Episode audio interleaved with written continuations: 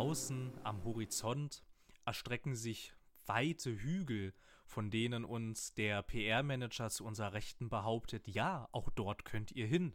Und was ist das da rechts?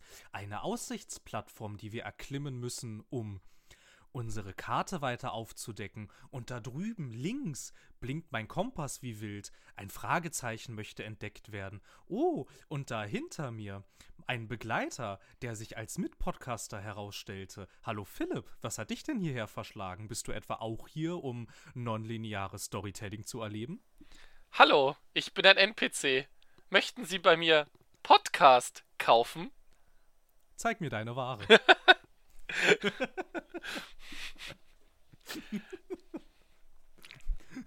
so, ähm, liebe Zuschauer. Ah, äh, äh, meine, meine, meine, äh, äh, noch besser, zeig mir deine Ware. Mhm, mhm, du hast nichts Interessantes. Ich bin da mal weg. ich, ich bin da mal weg. Vielen Dank. Gerne, gleichfalls. So, ähm, nach dieser, nach dieser stimmungsvollen äh, Einführung von Phil ein herzliches Hallo an alle unsere Zuhörer. Ähm, ihr könnt euch sicherlich nicht denken, worüber wir heute reden, also klärt euch Phil darüber mal schnell auf. Erstmal möchte ich mich schon wieder dafür entschuldigen, dass wir zu spät sind. das, es tut mir wirklich jedes Mal aufs Neue wirklich aufrichtig leid. Sprich es doch nicht an, wir ignorieren das einfach weg. Das ist, das ist wie diese, äh, die, das ist wie diese eine Folge von uns, dieses Netflix for Videogames, die hat nie existiert. Ich will es gar nicht wissen. Das war vor meiner Zeit. ja, das war vor deiner Zeit. Äh, über das, was äh, Mama und Papa hatten, bevor wir dich gekriegt haben, darüber sprechen wir nicht. Alles klar. ähm, ja, es geht äh, äh, vielleicht, äh, der Wink mit dem Zaunfall, der war ja schon da. Äh, vielleicht geht es um Open World und irgendwie alles, was dazugehört. Ich habe schon völlig unbewusst äh, Storytelling mit einfließen lassen, obwohl wir uns darüber im Vorfeld gar nicht unterhalten hatten. aber irgendwie, ka irgendwie, irgendwie kam es mir gerade so in den Sinn, dass es vielleicht doch irgendwie ganz gut dazu passen könnte. Aber was auch immer sehr gut in eine Open World reinpasst, ist äh, dieses Wikipedia, was da vom Himmel fällt und mit Zitaten um sich schmeißt, die man auch super als Collectibles in die Welt zerstört streuen könnte, um dann eine Nebenaufgabe oben links einblenden zu lassen, finden Sie alle dämlichen Wikipedia-Formulierungen. Und äh, wir haben heute tatsächlich eine weitere gefunden. Wir kommen der Vollendung des Kodexes immer näher. Oh, ähm, bald kriegen wir eine Trophy. Oh yay! Zehn Xbox-Punkte. Woo! Das sind G-Punkte, Mann. Ich weiß nicht mehr, wie die heißen. Eigentlich heißt es Gamerscore, aber man hat sie äh, äh, früher immer G-Punkte genannt, was irgendwie ziemlich lustig war, weil man dann irgendwie gesagt hat, wow, geil, ich habe jetzt 18.000 G-Punkte. Äh, ich weiß nicht, vermutlich kannst du da dir nicht mal die Nase putzen, ohne einen Orgasmus zu kriegen, aber das sind andere Probleme. ähm, und ja, äh, äh, äh das Wikipedia-Zitat. es ist aus einem äh, recht ungewöhnlichen Artikel ähm, und lautet folgendermaßen. Aus kultursoziologischer Sicht werden Eierwärmer teils dem Alltagsdesign zugerechnet, indes sind die Grenzen zum Kitsch fließend. Wie ihr euch alle sicher denken könnt, geht es hier nicht um, äh, um ein paar Unterhosen mit besonders guter Dichtung, sondern um kleine ähm, Stoffdinger, die man auf, auf Frühstückseier raufmachen kann, um sie warm zu halten. Natürlich zieht sich durch den gesamten Artikel ähm, diese Doppeldeutigkeit. Es ist sehr schön. Das klingt toll. Es ist fantastisch. Was, was ich nicht so alles tue, wenn ich im Unterricht keine Lust habe zuzuhören.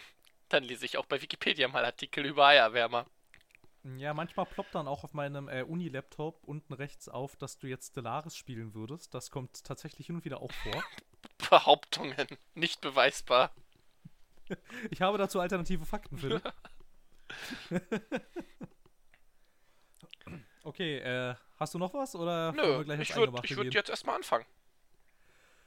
Oh je, äh, ja, das Thema Open World. Hier stellt sich natürlich auch wieder mal die Frage, wo anfangen, wo aufhören und tatsächlich im wahrsten Sinne des Wortes. Äh, ähm, wo aufhören? Am besten nach der Hauptstory. Man, ich bin ein sehr vervollständigender Mensch, aber ey, man muss nicht 382.796 Codex-Seiten sammeln. Das finde ich tatsächlich auch mal sehr interessant, dann diese Möglichkeit, die dir gegeben wird. Ja, du hast jetzt zwar die Hauptstory durchgespielt und durch die Blume sagt dir der Entwickler ja auch so ein bisschen, eigentlich hast du zwar keinen Grund mehr, dieses Spiel zu spielen, aber wenn du trotzdem so dämlich bist, kannst du es gerne machen.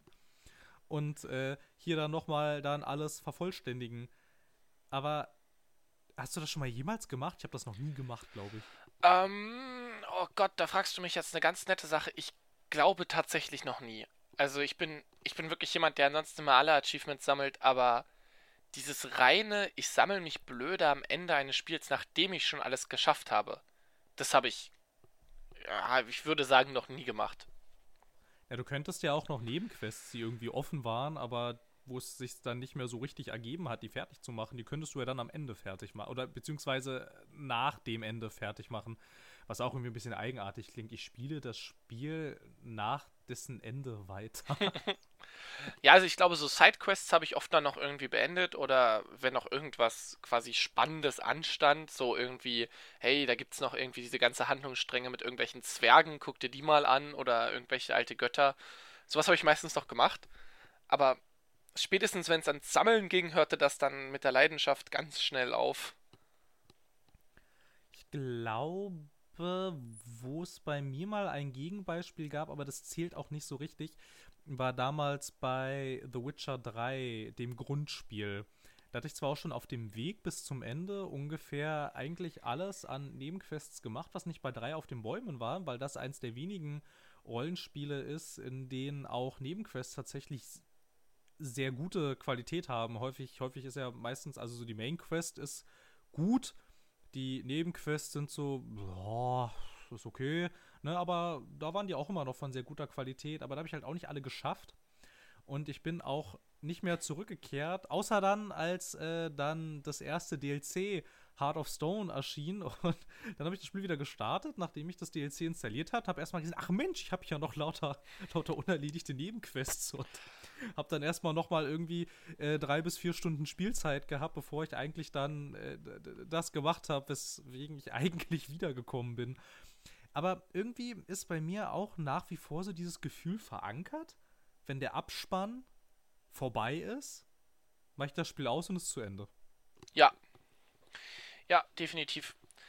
Ich denke, ja, also diese ganze Open-World-Geschichte kommt ja, ich weiß nicht, die ist ja jetzt schon mittlerweile ein bisschen älter, aber so die großen ersten populären Titel, könnte man sagen, sind ähm, so die hier, wie heißt es, äh, Elder Scrolls 3.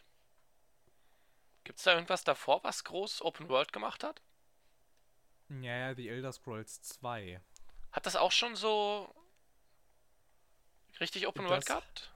Das hatte, das hatte, äh, ich glaube, das hatte generierte Open World. Ich kann das ganz schnell nachrecherchieren, aber ich meine, das war, dass das gigantisch groß war. So, auch, du meinst so prozedural oder was? Ja, genau, aber es war ja trotzdem eine offene Welt. Mhm.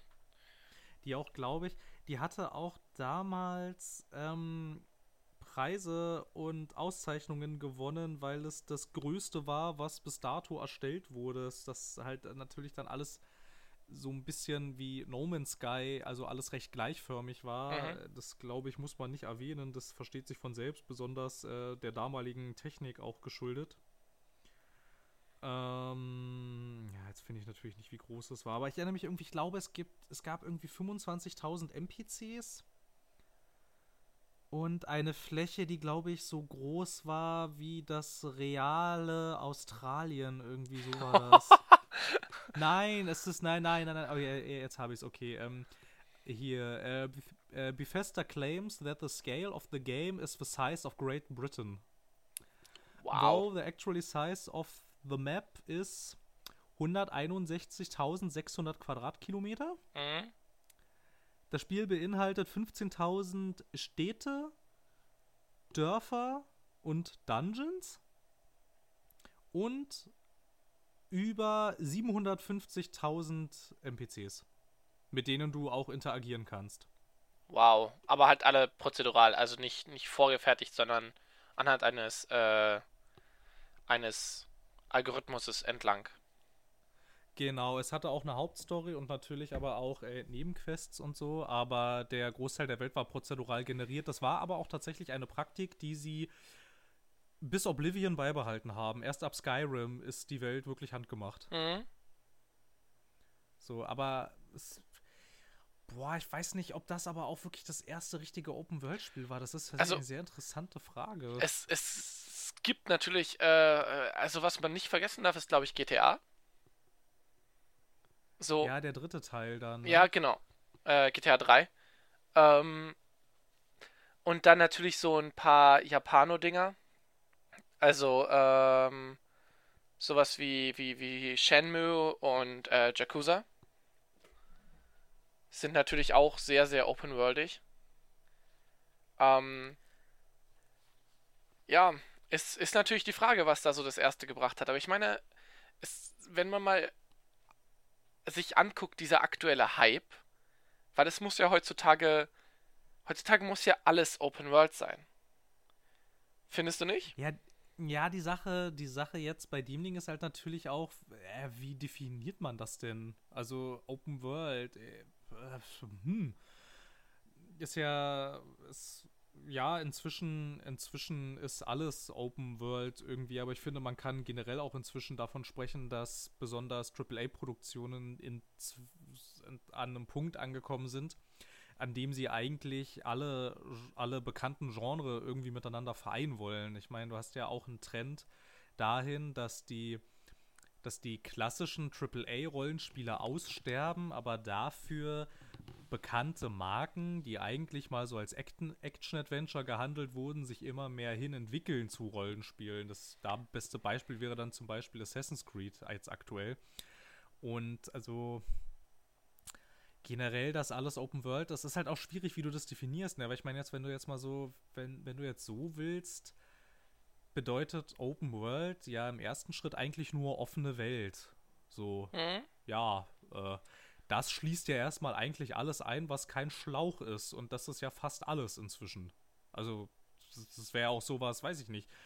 Wenn man es jetzt so sieht, wäre sowas wie ein Stellaris oder ein Civilization, das wäre auch dann irgendwie eine offene Welt, weil da kannst du ja doch äh, recht frei tun Also, und lassen, was du willst. Oder sowas wie ein äh, äh, Elite oder Elite oder whatever. Also Wikipedia sagt uns, ähm, sagt uns äh, zwei Oberpunkte. Ähm, das eine ist eine grundlegende Gemeinsamkeit, ist die offene Spielwelt, äh, die zumindest in Teilen von Anfang an erforscht werden kann. Ähm, Mhm. Und dann gibt es drei, Auf drei verschiedene Aufgabentypen im Spiel. Einmal die primären Storyhandlungen, äh, die sekundären Sidequests und dann halt sowas wie äh, so Sammelgeschichten oder Minigames oder so. Und ich weiß nicht, dann würde Stellaris zum Beispiel ziemlich schnell wieder rausfallen. Das stimmt, ja, das stimmt. Ich habe übrigens aber auch gerade in dem gleichen Artikel gelesen, dass als erstes Open-World-Spiel gilt Adventure von Warren Robinet von 1979. Ja, Da waren wir zwar mit äh, Daggerfall äh, äh, in der Nähe, aber haben uns dann doch noch mal irgendwie um äh, zehn Jahre vertan. ja, ja, nee, st stimmt an sich schon. Wobei die Frage ist natürlich immer der, der, der, der, der, aktu der wirklich der aktuelle Einfluss auf aktuelle Spiele. So von, von dem grundlegenden Beeinflussen der Geschichte her und äh, ist das vermutlich wichtiger, aber vom Einfluss auf aktuelle Spiele ist sicherlich sowas wie Daggerfall oder auch äh, halt die neueren Sky, äh, die neueren Elder Scrolls Spiele irgendwo wichtiger. Aber ja, es ist deutlich älter. Ich weiß gar nicht, ob. Ähm, ja, ich weiß nicht, ob. Ob außerhalb dieses, dieses äh, Bethesda-eigenen Kosmos, ob da die Art Open World, wie sie Bethesda versteht, ob die tatsächlich so als Blaupause genutzt wird oder ob man da nicht wirklich eher dieses GTA 3-Modell benutzt, weil eine ganze Zeit lang waren ja eigentlich die Rockstar-Spiele, naja, eigentlich nur die GTA-Spiele, waren immer die prominentesten Open-World-Vertreter. Man hat bei Open Worlds eigentlich doch in der, in der großen Fachpresse oder auch so generell im Mainstream-Sektor hat man sich doch eher nicht so wirklich Rollenspiele als Vorbild genommen. Oder ich weiß nicht, ob das nur so eine gefühlte Wahrheit ist, aber es kommt mir auch nach wie vor so vor, dass etliche Open-World-Spiele eher wie so ein wie so ein, äh, wie so ein Rockstar-Spiel, als, also sich, also sich das als Blaupause genommen haben. Inzwischen würde man vermutlich auch von der Ubisoft-Formel sprechen, aber die basiert ja eigentlich auch auf dem, was GTA 3 damals etabliert hat. Also jedenfalls gefühlt. Ja, definitiv. Ja, doch, das kann man sagen. Also diese, diese Mischung aus, äh, ich, ich habe Hauptstory äh, und Nebenstory und äh, ich muss irgendwelche Sachen suchen. Ähm, das ist auf jeden Fall, ja, das kann man definitiv eher GTA zuordnen als, als, als, ähm, als die Elder Scrolls. Aber ich finde diese aktuelle Entwicklung, dass äh, wirklich überall eigentlich immer Open World sein muss und du hast immer, jeder erzählt dir immer, wie viel Platz du hast und wie viel du machen kannst, wohin du überall gehen kannst. Gefühlt hat das angefangen mit Skyrim. Ja, Bethesda war noch immer sehr gut dabei, ähm, dann mm, damit anzufangen, irgendwie ihre, ihre Spielwelt in äh, reale Quadratkilometer irgendwie zu übersetzen. Ja. Und dann gesagt hast, guck mal hier, und die Welt, die ist so groß wie, keine Ahnung, ein Bundesstaat oder so aus den USA, keine Ahnung, jetzt nur so als Beispiel dahergesagt oder so. Und jetzt, ähm, äh, CD Projekt Red haben das dann auch bei The Witcher so gemacht, die dann irgendwie meinten, ja, ich spiele das irgendwie, was war das, irgendwie dreimal so groß wie Skyrim oder sowas, keine Ahnung. ähm, die gute alte Skyrim-Maßeinheit, ein Skyrim. Ja, ja, genau, genau. Wir, äh, wir, wir berechnen Spielwelten in ihrer Größe in äh, Prä- und Post-Skyrim. das war der Schnittpunkt. Ja, ich war, da wären wir eigentlich auch schon bei einem sehr interessanten Knackpunkt, weil mhm. es gibt auch genügend Spiele, die zeigen, durch die Größe, also durch die schiere Größe der Welt, werden etliche Spiele zäh, langatmig und irgendwie öde. So, ne? Wenn halt, wenn halt nicht viel passiert. Wir haben da einmal ein Skyrim, das jetzt, wenn man jetzt aber das wirklich mal mit, mit sowas wie einem GTA 5 vergleicht oder dann auch tatsächlich mit einem The Witcher 3 oder auch mit anderen äh, größeren Vertretern. So gigantisch groß ist die Map dann tatsächlich auch nicht, aber sie ist deutlich besser gefüllt mit Content als die der Konkurrenz. Jetzt, Skyrim ist besser gefüllt. Oder GTA 5. Genau. Okay, ja. Nee, Skyrim ist besser gefüllt. Ja, definitiv. Weil Skyrim hat auf jeden Fall auch ähm, dieses. Du, du wurdest relativ natürlich von Sidequest zu Sidequest äh, geführt. Also, die wurden dir zumindest immer um die Ohren gehauen. Du bist dann irgendwann später zurückgekehrt, um sie zu machen. Aber wenn ich mich allein erinnere, dieses direkt im ersten Dorf kriegst du relativ schnell diese, äh, diese Sidequest, wo du dich mit diesem einen Gott da besäufst und dann irgendwie gefühlt durch die halbe Weltgeschichte tingelst auf der Suche, also quasi so auf so einer, ähm, wie nennt hier, wie so Hangover-mäßigen Rekonstruktionsaktion Mhm. Und das hast du geführt schon nach fünf Spielstunden. Und bei dieser Rekonstruktionsaktion da triffst du irgendwie fünf weitere Nebenquest-Charaktere, die dir alle sagen, ja, mach doch mal das für mich und das und bla bla bla. Und gefühlt äh, hast du danach irgendwie dein ganzes Quest-Inventar voll. Und dann kannst du halt irgendwie machen und tun. Und du, äh, es ist, du kommst nie in die Verlegenheit, dass du keine Quests mehr hast. Und auf jeden Fall auch keine langweiligen Quests, kein kletter jetzt auf fünf Berge. Ja. Ja, und ich weiß nicht, also ich würde das darauf zurückführen, dass den Entwicklern, die auf diesen Open World Hype mit aufgesprungen sind, das wären dann alle eigentlich. Ubisoft. Also, also, also, so im Mainstream. Wie, naja, wobei ich weiß nicht, also EA hat tatsächlich gar nicht so ultra viele Open World Marken. Mhm. Ne, also bei denen, bei denen nicht so war ja Ubisoft eigentlich, die das ja, die, die das ja, das, das, das, das Ganze ja total ausge, ausgebreitet und ausgewälzt haben bis zum, bis zum geht nicht mehr. Aber ich weiß nicht, ich finde, da merkst du dann häufig, dass denen irgendwie ein bisschen die Expertise fehlt. Weil so als deren Assassin's Creed-Teile zum Beispiel anfingen, einfach nur spielwelttechnisch so große Ausmaße anzunehmen, waren die Welten auf einmal ziemlich leer irgendwie.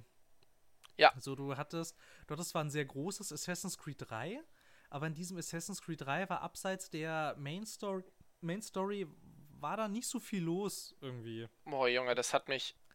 Also ich habe die Assassin's Creed Teile, ähm, so als Kontext. Ich habe mir die, als der dritte rausgekommen war, gab es so eine coole Steelbox mit allen Teilen, die bis dahin draußen waren. Die habe ich mir gekauft und habe die dann halt einmal durchgezogen, so von A, von 1 bis 3 einmal durchgespielt. Und ich hatte richtig Bock auf die Geschichte in dem dritten Teil, aber mich hat das Spiel in der Hälfte verloren, weil ich nur am Rumrennen war. Also gefühlt war ich nur unterwegs, also nur am Rennen, quasi von A nach B. Und das war echt sehr anstrengend. Ja, das ist geht. Ja, ja, ja, ich, ja, ich meine, also es, also es ist halt, es ist halt, da fehlt, da fehlt Expertise. So, Bifesta hat jahrelange Erfahrung im Gestalten einer Open World. Ein CD-Projekt ja. Red vielleicht jetzt auch nicht unbedingt, aber wenn du jetzt bei denen den ersten Witcher mit dem letzten Witcher vergleichst, wirst du auch zu dem Entschluss kommen, dass der erste Witcher eigentlich auch nach heutigen Maßstäben, ich drücke es mal diplomatisch aus, jetzt nicht so unbedingt gutes Worldbuilding hat. So, also da hast du, da hast du mehr Expertise. Und bei Assassin's Creed merkst du es auch jetzt erst so langsam, dass die Entwickler mehr verstehen, wie eine gute Open World funktioniert. Weil so eine Open World hast du ja an sich, hast du die schnell hingezimmert. Aber sie, sie lebt eigentlich davon, dass sie ja in sich auch auch kohärent ist, ne? Und glaubwürdig und dass da halt auch Dinge geschehen und so, die auch, vielleicht auch, die gar nicht so viel mit deinem Zutun zu tun haben, sondern die auch passieren, äh, wenn du nicht eingreifst. So einfach, dass diese Welt lebendig wirkt. Und das tut sie total oft nicht. Mhm. Ich habe auch schon häufig in diesem, äh, in diesem Podcast mich äh, darüber ausgelassen, dass ich finde, dass Dragon Age Ori äh, nicht Origins, äh, Inquisition eine ganz scheußliche Open World hat, weil die sich ungefähr auf Assassin's Creed 3 Niveau befindet und eher so als Bindeglied zwischen den einzelnen Story-Häppchen funktioniert und auf dem Weg dahin musst, bist du dann ständig damit beschäftigt, äh, dir irgendwelche Ruhmpunkte zu erspielen mit fürchterlich langweiligen Sidequests, die alle nach dem Schema F gestrickt sind, dass du irgendwie, ja, sammel hier 20 Sachen ein, schlage hier 10 Gegner tot, kletter hier auf äh, 10 Aussichtstürme mhm. und so. Ja, vor allen Dingen hat ähm, ich weiß nicht, ich weiß nicht, ob das das erste ist, äh, aber auf jeden Fall das erste, bei dem es mir stark aufgefallen ist, wo ein Spiel im Prinzip eine seiner Kernkompetenzen aufgegeben hat, zu, auf Kosten, als, als Kosten für eine, für eine Open World. Und das ist dieses, wirklich in Assassin's Creed 1 und in der Ezio-Trilogie, dieses ultra coole Movement durch die Stadt. Dieses, das einfach ja. Bock gemacht hat. Das war wirklich fantastisch programmiert, das war das hat geflowt und das hat funktioniert. Also im ersten, okay, der ist relativ alt, noch nicht so krass, aber in allen darauffolgenden Teilen war das echt fantastisch. Und es hat super viel Spaß gemacht. Und vor allen Dingen mit Ezio dann, als der alt ist, wo sie dann auch angefangen haben, quasi die Moves irgendwie so anzupassen an seinen, wo das dann von der Kraft weg hinging zum irgendwie zu der mehr der erfahrungsmäßigen Geschichte. Das war super cool gemacht. Und dann warst du plötzlich in Assassin's Creed 3 und das ist alles nur ein Wald. Und, und du rennst. Es, es, es, gibt, es gibt Boston. Ja, es, genau, es gibt Boston und Wald. Und im Boston hast du dann auch genau das, was du wieder gelobt ja. hast. Aber das ist im Vergleich zur gesamten Spielwelt sehr, sehr ein, ein, ein unglaublich kleiner Teil. Und, und das, ich weiß nicht, das war dann, du hattest zwar dann diese komischen Baumwipfelpfade da, wo du quasi auf den Ästen lang rennen konntest, aber ey, ganz im Ernst, das war kein Vergleich. Das war kein Vergleich irgendwie durch, durch, äh, hier äh, Istanbul, wie hieß das früher? Konstantinopel. Konstantinopel, genau. Durch Konstantinopel dich da durchzuschwingen, das war mega cool und dann äh, werde ich plötzlich da in diesen Wald geworfen und darf da rumrennen, Ewigkeiten. Erstmal drei Stunden, bevor ich überhaupt in die Stadt wieder komme, wo ich mal wieder ein bisschen cooles Movement habe. Und das war so der erste Punkt, wo ich so gesagt habe, okay, sie wollen jetzt irgendwie dieses, diesen Open-World-Gedanken einbauen und ja, machen sich das halt selber kaputt, indem sie ihr eigenes ja, ihre eigene Stärke quasi kaputt machen. Wobei ja die Ezio-Trilogie, nee. das waren ja auch offene Welten. Ne? Also das waren ja jetzt auch durchaus Open Worlds, in denen du dich frei bewegen konntest. Ja, aber sie haben, sie sind relativ klein. Also ja, äh, okay. Rom ist da, glaube ich, noch die größte gewesen. Ich glaube, sie haben es bei Konstantinopel tatsächlich wieder ein bisschen verkleinert. Ähm, und, und da bist du halt die ganze Zeit in der Stadt und du hast echt, also du hast nicht so viel Bewegungsfreiheit. Klar, du hast auch so ein paar Sammelsachen, aber das ist jetzt nicht so, also so, so Kernelement in dem Spielgeschichte. Ja, aber sie haben sich ja jetzt auch aktuell mit den neueren Teilen immer mehr von diesem eigentlichen Parcourslauf eher verabschiedet. Ja. Also, also es geht weniger hin, also es geht weniger inzwischen um diese Parcours-Geschichten, die in der Tat ja ziemlich cool waren und die ja auch am Anfang da durchaus den Reiz noch mit draus gemacht haben, es das vorher in der Form ja eigentlich gar nicht so wirklich gab. Ähm, ja, aber das ist in der Tat auch ein Trend, der mir aufgefallen ist, dass Spiele in, in dieses Open-World-Korsett irgendwie gegossen werden und du aber dann häufig an, an etlichen Stellen dann mal so das Gefühl hast, dass es nicht unbedingt als Open-World-Spiel konzeptioniert war. Ich hätte da zum Beispiel noch ein recht aktuelles Beispiel, mhm. über das vermutlich keiner mehr spricht äh, momentan. Aber vielleicht der ein oder andere wird sich noch an die Mirror's Edge-Spiele erinnern können, an die beiden. Mm, ja. Wo der erste Teil äh, ja noch ein linearer Parcours-Shooter, irgendwas mit Rot als Farbe ist wichtig gewesen ist. Mhm. Und dann hattest du den zweiten Teil, der technisch gesehen echt sehr cool war und auch ziemlich gut aussah. Das war die Frostbite Engine von ihrer allerschönsten Seite. Ja. Und das auch äh, Gameplay-mäßig war voll in Ordnung. Also hat echt, hat echt Spaß gemacht, da die Mission zu spielen. Aber da hattest du das halt eben auch, dass du zwischen den Missionen haben die dich in so eine eigenartige, in so einen eigenartigen Open World Hub geworfen, der so irgendwie auf den Dächern der Stadt war und das Interessante war halt aber, dass sie gesagt haben, okay, du kannst jetzt hier machen, was du willst. Und außer Collectibles hattest du in diesem Open World Hub nichts zu tun. Der fungierte einzig und allein eigentlich als Verbindungspunkt zwischen den einzelnen Story-Missionen. Ansonsten war da halt nichts drin. Mhm. Und wo ich, wo man, also wo ich mich dann auch gefragt habe, das ist doch bestimmt nur ein Open-World-Spiel geworden, weil, weiß ich nicht, die Marketingabteilung gesagt hat, wir können es uns nicht leisten, wenn unser Spiel kein Open-World-Spiel ist. So, weil wir es sonst nicht auf die Packung schreiben können. Ja, definitiv. Aber, Und das hat mich ja. auch gestört. Also, das fand ich auch tatsächlich so ein. So ein, so ein. Ich meine, es ist jetzt nicht so, als würde es dir wehtun. Aber es ist so ein Moment, wo ich mir dachte, so, warum macht ihr das jetzt? Was, was, also, welchen spielerischen Mehrwert bringt jetzt in dem Moment die Open World? Ja, das tat sie in dem Moment halt überhaupt nicht. Ja. Und ja, ich meine, okay, es stört dich halt nicht unbedingt, aber es zersetzt ja, also, also ich meine, es reißt dich so aus dem, aus dem Flow raus. Es zerstört und, die Immersion.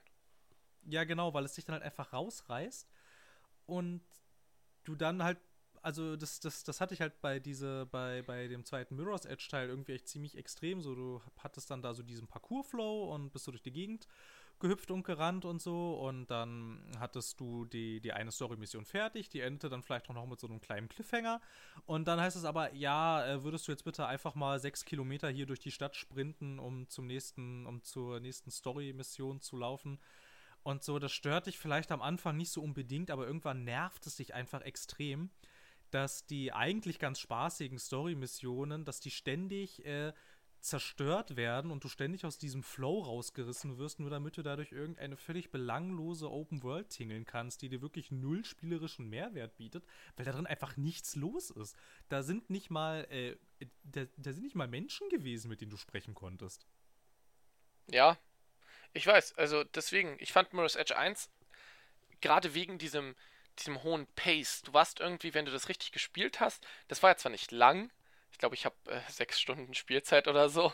Aber, ja, irgendwie sechs, sieben so waren das, ne? Ja, ja. Irgendwie aber es war nicht besonders lang, aber du konntest es im Prinzip, wenn du dich irgendwie an einem Samstagabend dahingesetzt, Nachmittag dahingesetzt hast, hast du das einmal durchgespielt. Und du hattest einfach äh, dir gegen die Pumpe. Also jetzt körperlich natürlich eher weniger, aber das war schon so, das war so, so ein Adrenalin-Ding. Das lief hintereinander weg und das war die ganze Zeit irgendwas los. Und dann hattest du bei Mirror's Edge 2 dieses dieses Zerrissene. Ja, genau, genau. Es reißt dich halt raus, damit du durch deren Open World laufen kannst. Ich fand den ersten Teil, jetzt wusste ich jetzt, jetzt äh, wusste ich nicht, dass du den auch gespielt hast. Das ist natürlich super. Ja. Das äh, fand, das, das fand ich halt auch cool, so dieses, äh, dieses Schlag auf Schlag Gameplay. So die Story war halt ein bisschen äh, so wie so wie immer eigentlich, aber aber Nein, aber halt so, also aber, Mirror's Edge gewinnt keinen Story Pri Story Pri Preis in keiner Welt. Stories. Story Prize. Ja, das war jetzt irgendwie gerade drei englische Wörter und ein Deutsch, das war irgendwie schwierig. Ja, so irgendwie auch so eine ganz eigenartige Verschwörungsgeschichte und so einem Überwachungsstaat. So seltsam. Aber das ganze Gameplay an sich, ne, so dieses äh, Schlag auf Schlag und dann auch äh, diese, diese Verfolgungssequenzen vor der Polizei Ja. und dann die Actionsequenzen und so.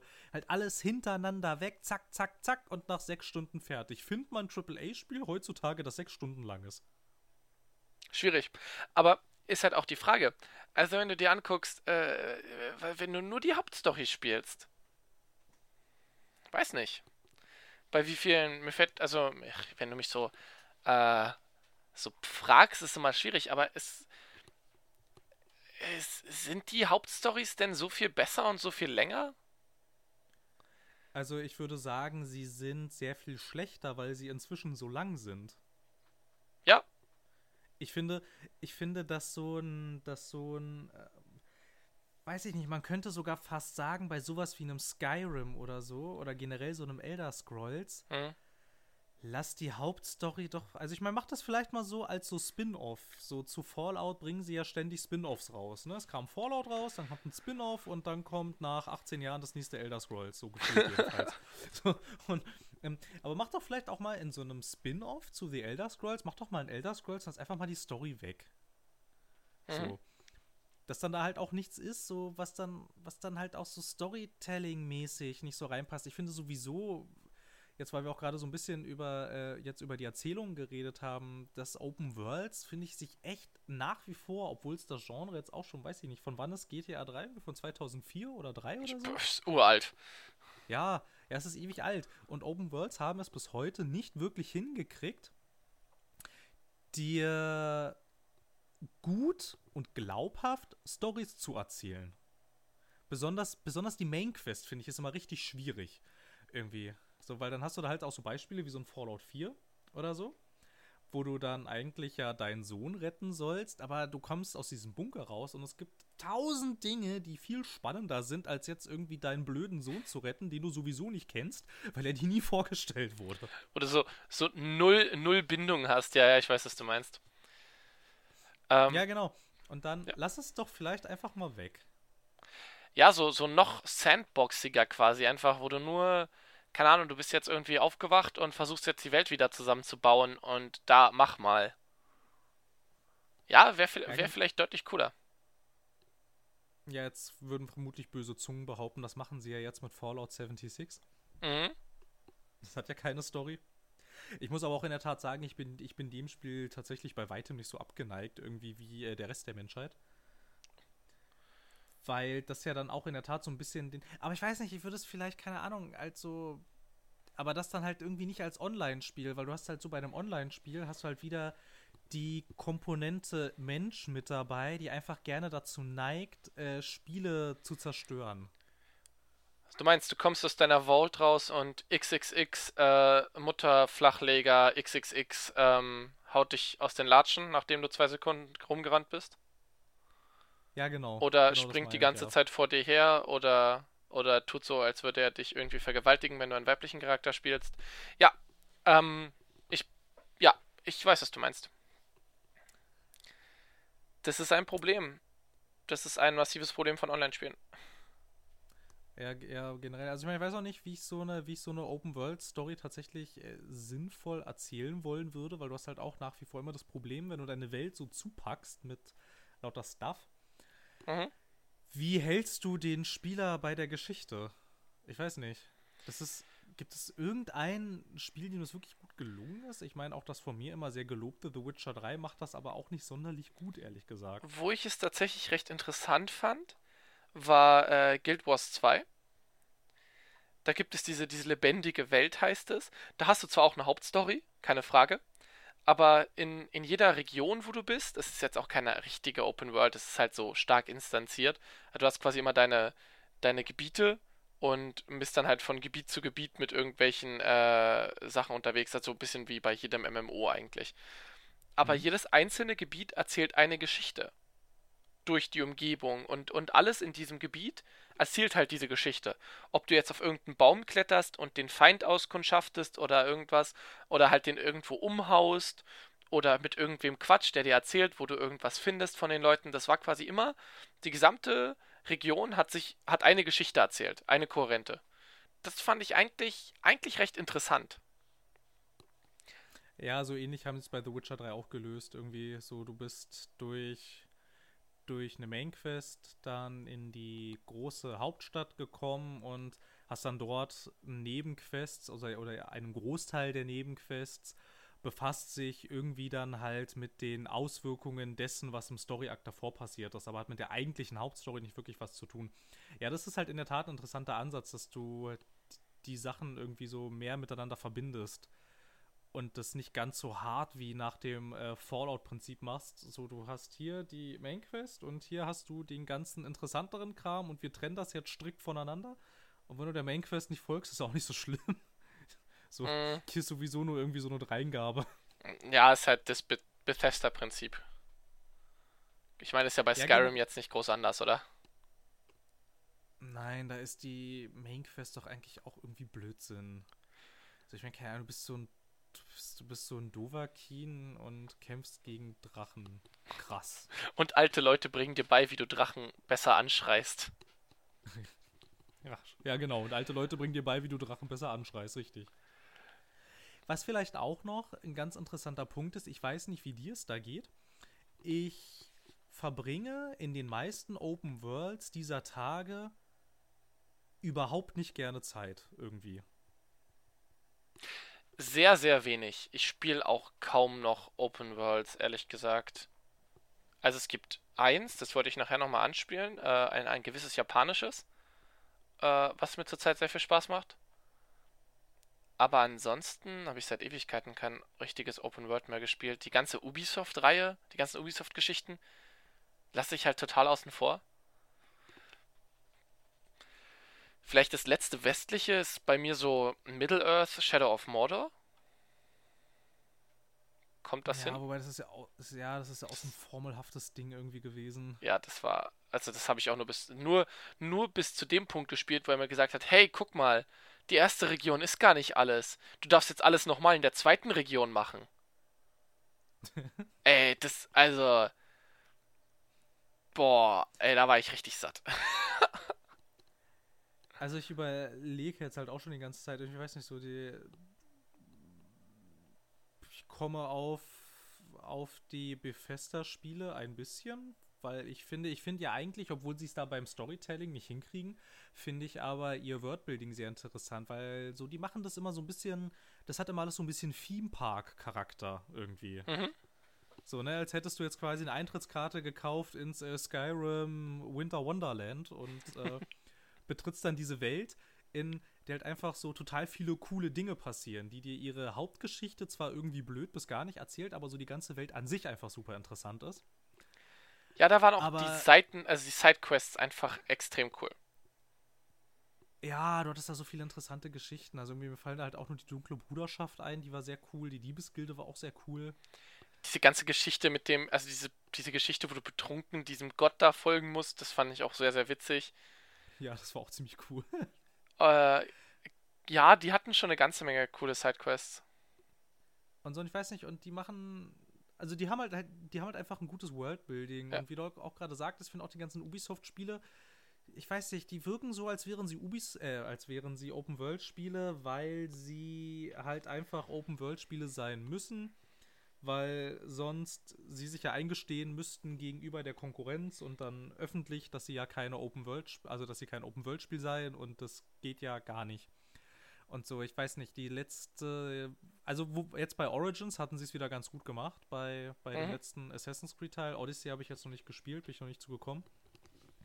Da war es wieder sehr cool, weil die war sehr lebendig und die war auch ein Stück weit dynamisch. Dinge sind, Dinge sind passiert, ohne dass du wirklich aktiv irgendwas dafür tun musst. Häufig sind ja Open Worlds, sie sagen zwar immer, sie seien dynamisch, aber ohne dein Zutun passiert in diesen Open Worlds meistens wenig bis gar mhm. nichts. So, ich meine, ich meine, so, sei, so seien wir ehrlich, welche Open World ist wirklich richtig dynamisch? Wenig. Ne? Wenig. Also wenig, wenig bis gar nichts. Ja. So, das Einzige, was, das Einzige, was mir da einfällt, was wirklich dynamisch ist, sind äh, diese 4X-Strategiespiele, wo halt auch das Spiel weitergeht und sehr, sehr viel Stuff passiert, auch wenn du halt einfach mal die Hände von der Tastatur nimmst und das Spiel einfach laufen lässt, mhm. quasi. Ne, da, da passiert dann wirklich ziemlich viel Stuff und dass die Charaktere auch untereinander irgendwie interagieren und so, aber also in der Standard 0815 Open World passiert sowas nicht. Die Open World täuscht dir nur vor, dass es passiert. Ja. Ähm, mir fällt gerade auf, wo, also was wir beide in letzter Zeit ja auch immer wieder spielen, darüber haben wir auch immer wieder drüber geredet, ist Sea of Thieves. Ja, aber die ist ja auch sehr tot eigentlich. Ja. Ähm, aber Sea of Thieves macht etwas, das, ähm, das ich ansprechen wollte. Unbedingt eigentlich, weil es mir ziemlich wichtig ist. Weil Sea of Thieves erzählt Geschichten, ohne dir eine Geschichte zu erzählen. Mm, ja. Und das ist etwas, was ich finde, was. Mm, was, was, ich weiß nicht, äh, man versucht immer, das mit Open World zu erreichen. Das ist so dieses, äh, die, das PR-Ding. Äh, ich erzähle dir jetzt, hey, du machst deine Open World, das ist für jeden anders und jeder erlebt da seine eigene Geschichte. Und am Ende hast du irgendwie drei Variationen, wie du den Dialog klicken kannst und dann musst du entweder gegen Wölfe, gegen Fledermäuse oder gegen einen Bären kämpfen. So. Ja, und am Ende passiert sowieso das Gleiche. Genau. Und da, da erzählen sie dir immer von wegen, ja, äh, erzähle deine eigene Geschichte und komplett individualisiert, Blakirch, Puff, ist vollkommen rille. Aber was Sea of Thieves schafft, ist, äh, sie machen das sehr sandboxig und, und geben dir einfach die Möglichkeiten an die Hand und sagen, mach mal. Und dann erzählt Sea of Thieves halt seine eigenen Geschichten. Zum Beispiel, als wir da mit dem Schiff rumgefahren sind und plötzlich greift uns so ein Hai an. So, random. Und wir versuchen ihn zu bekämpfen und kriegen Todespanik, als das Vieh plötzlich in unser Heck beißt und so. Und, und da musste uns Sea of Thieves nicht irgendwie hinskripten und wir mussten da nicht irgendwie zehn Anfangsquests erfüllen, sondern das halt einfach passiert. Und das war cool. Ohne dass wir, dass wir eine Geschichte von Sea of Thieves quasi so erzählt bekommen haben. Was sagst du dazu? Du hast prinzipiell recht und ich glaube, hätte Sea of Thieves einfach mehr unterschiedlichen Content, würde das da auch deutlich besser funktionieren. Mhm. Ich finde, bei Sea of Thieves scheitert es dann irgendwann daran, dass die Welt zwar diesen Ansatz hat, ne? ja. also auch, dass er auch durchaus hergibt, was du gerade sagtest und mir fallen jetzt auch in der Tat gerade so, ne, während du darüber geredet hast, sind mir auch wieder sehr viele coole Situationen eingefallen. Aber das Problem bei Sea of Thieves ist einfach, dass die Welt ist sehr schnell erschöpft, finde ich. Mhm. So, weil halt auch, also recht häufig bist du ja in der Tat damit beschäftigt, Dinge von A nach B zu transportieren. Im Prinzip. Und ich glaube, dass sie da halt einfach sehr viel Potenzial verschenken, mhm.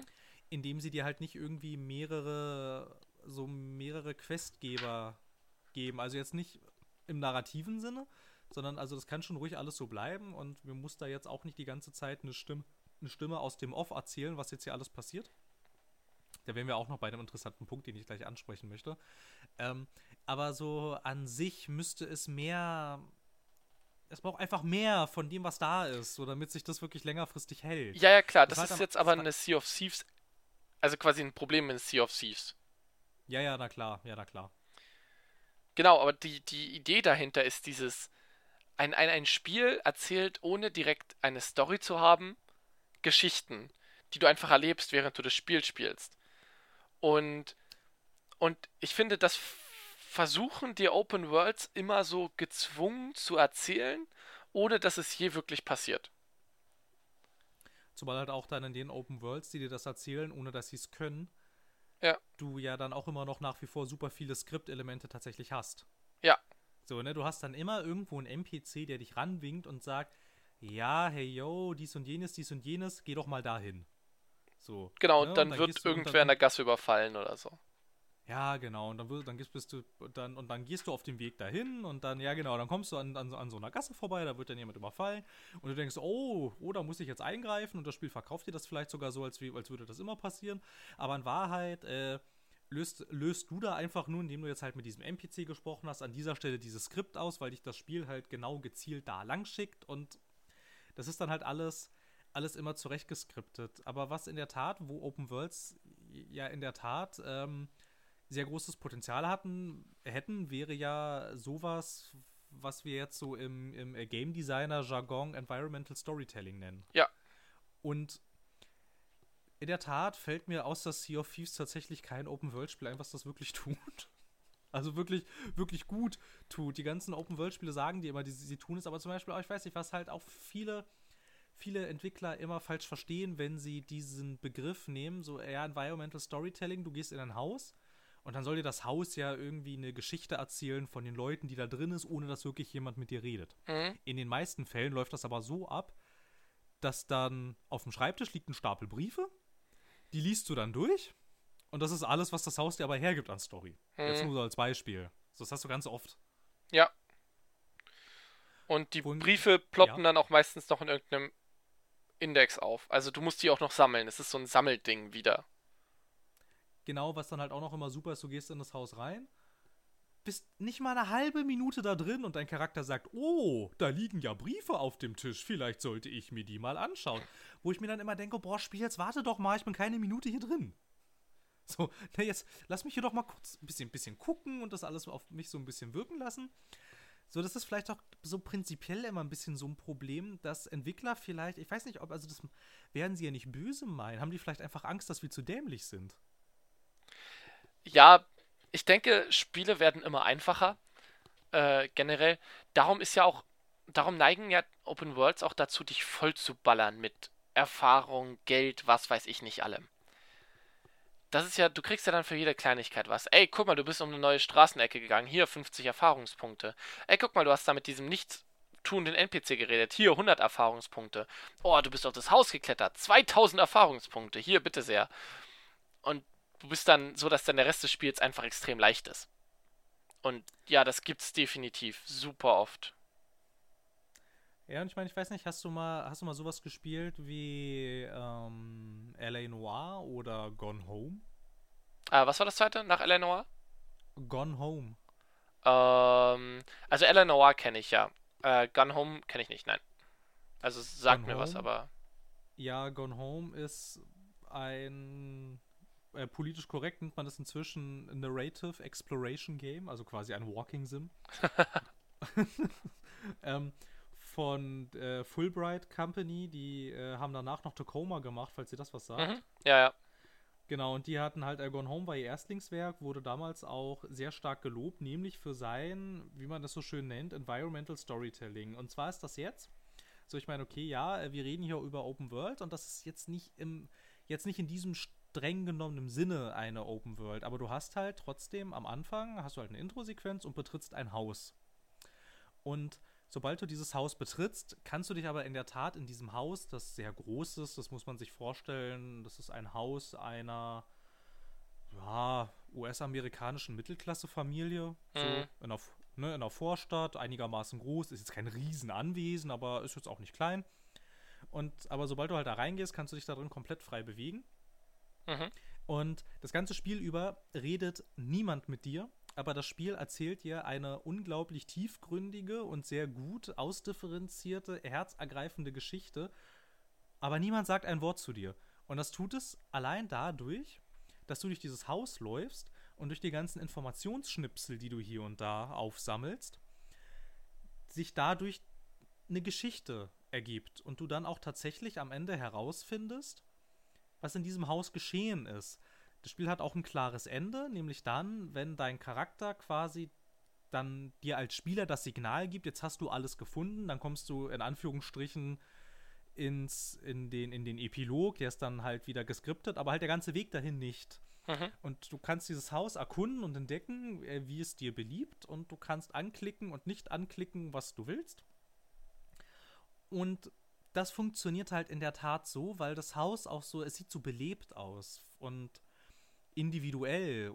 Das haben ganz viele dieser generischen Open-World-Umgebungen eben nicht. Die sind alle nach, Sch- also nicht alle, aber zum Großteil nach, nach Schema F schnell zusammengeschubert. Und dann funktioniert, finde ich, dieses Environmental Storytelling nicht, wenn jedes Zimmer aussieht wie das andere.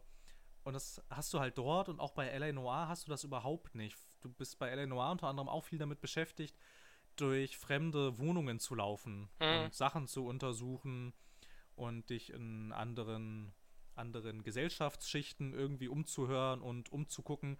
Und das Spiel vermittelt dir sehr gut, wie diese Leute leben, allein durch die Umgebung, in der du dich befindest.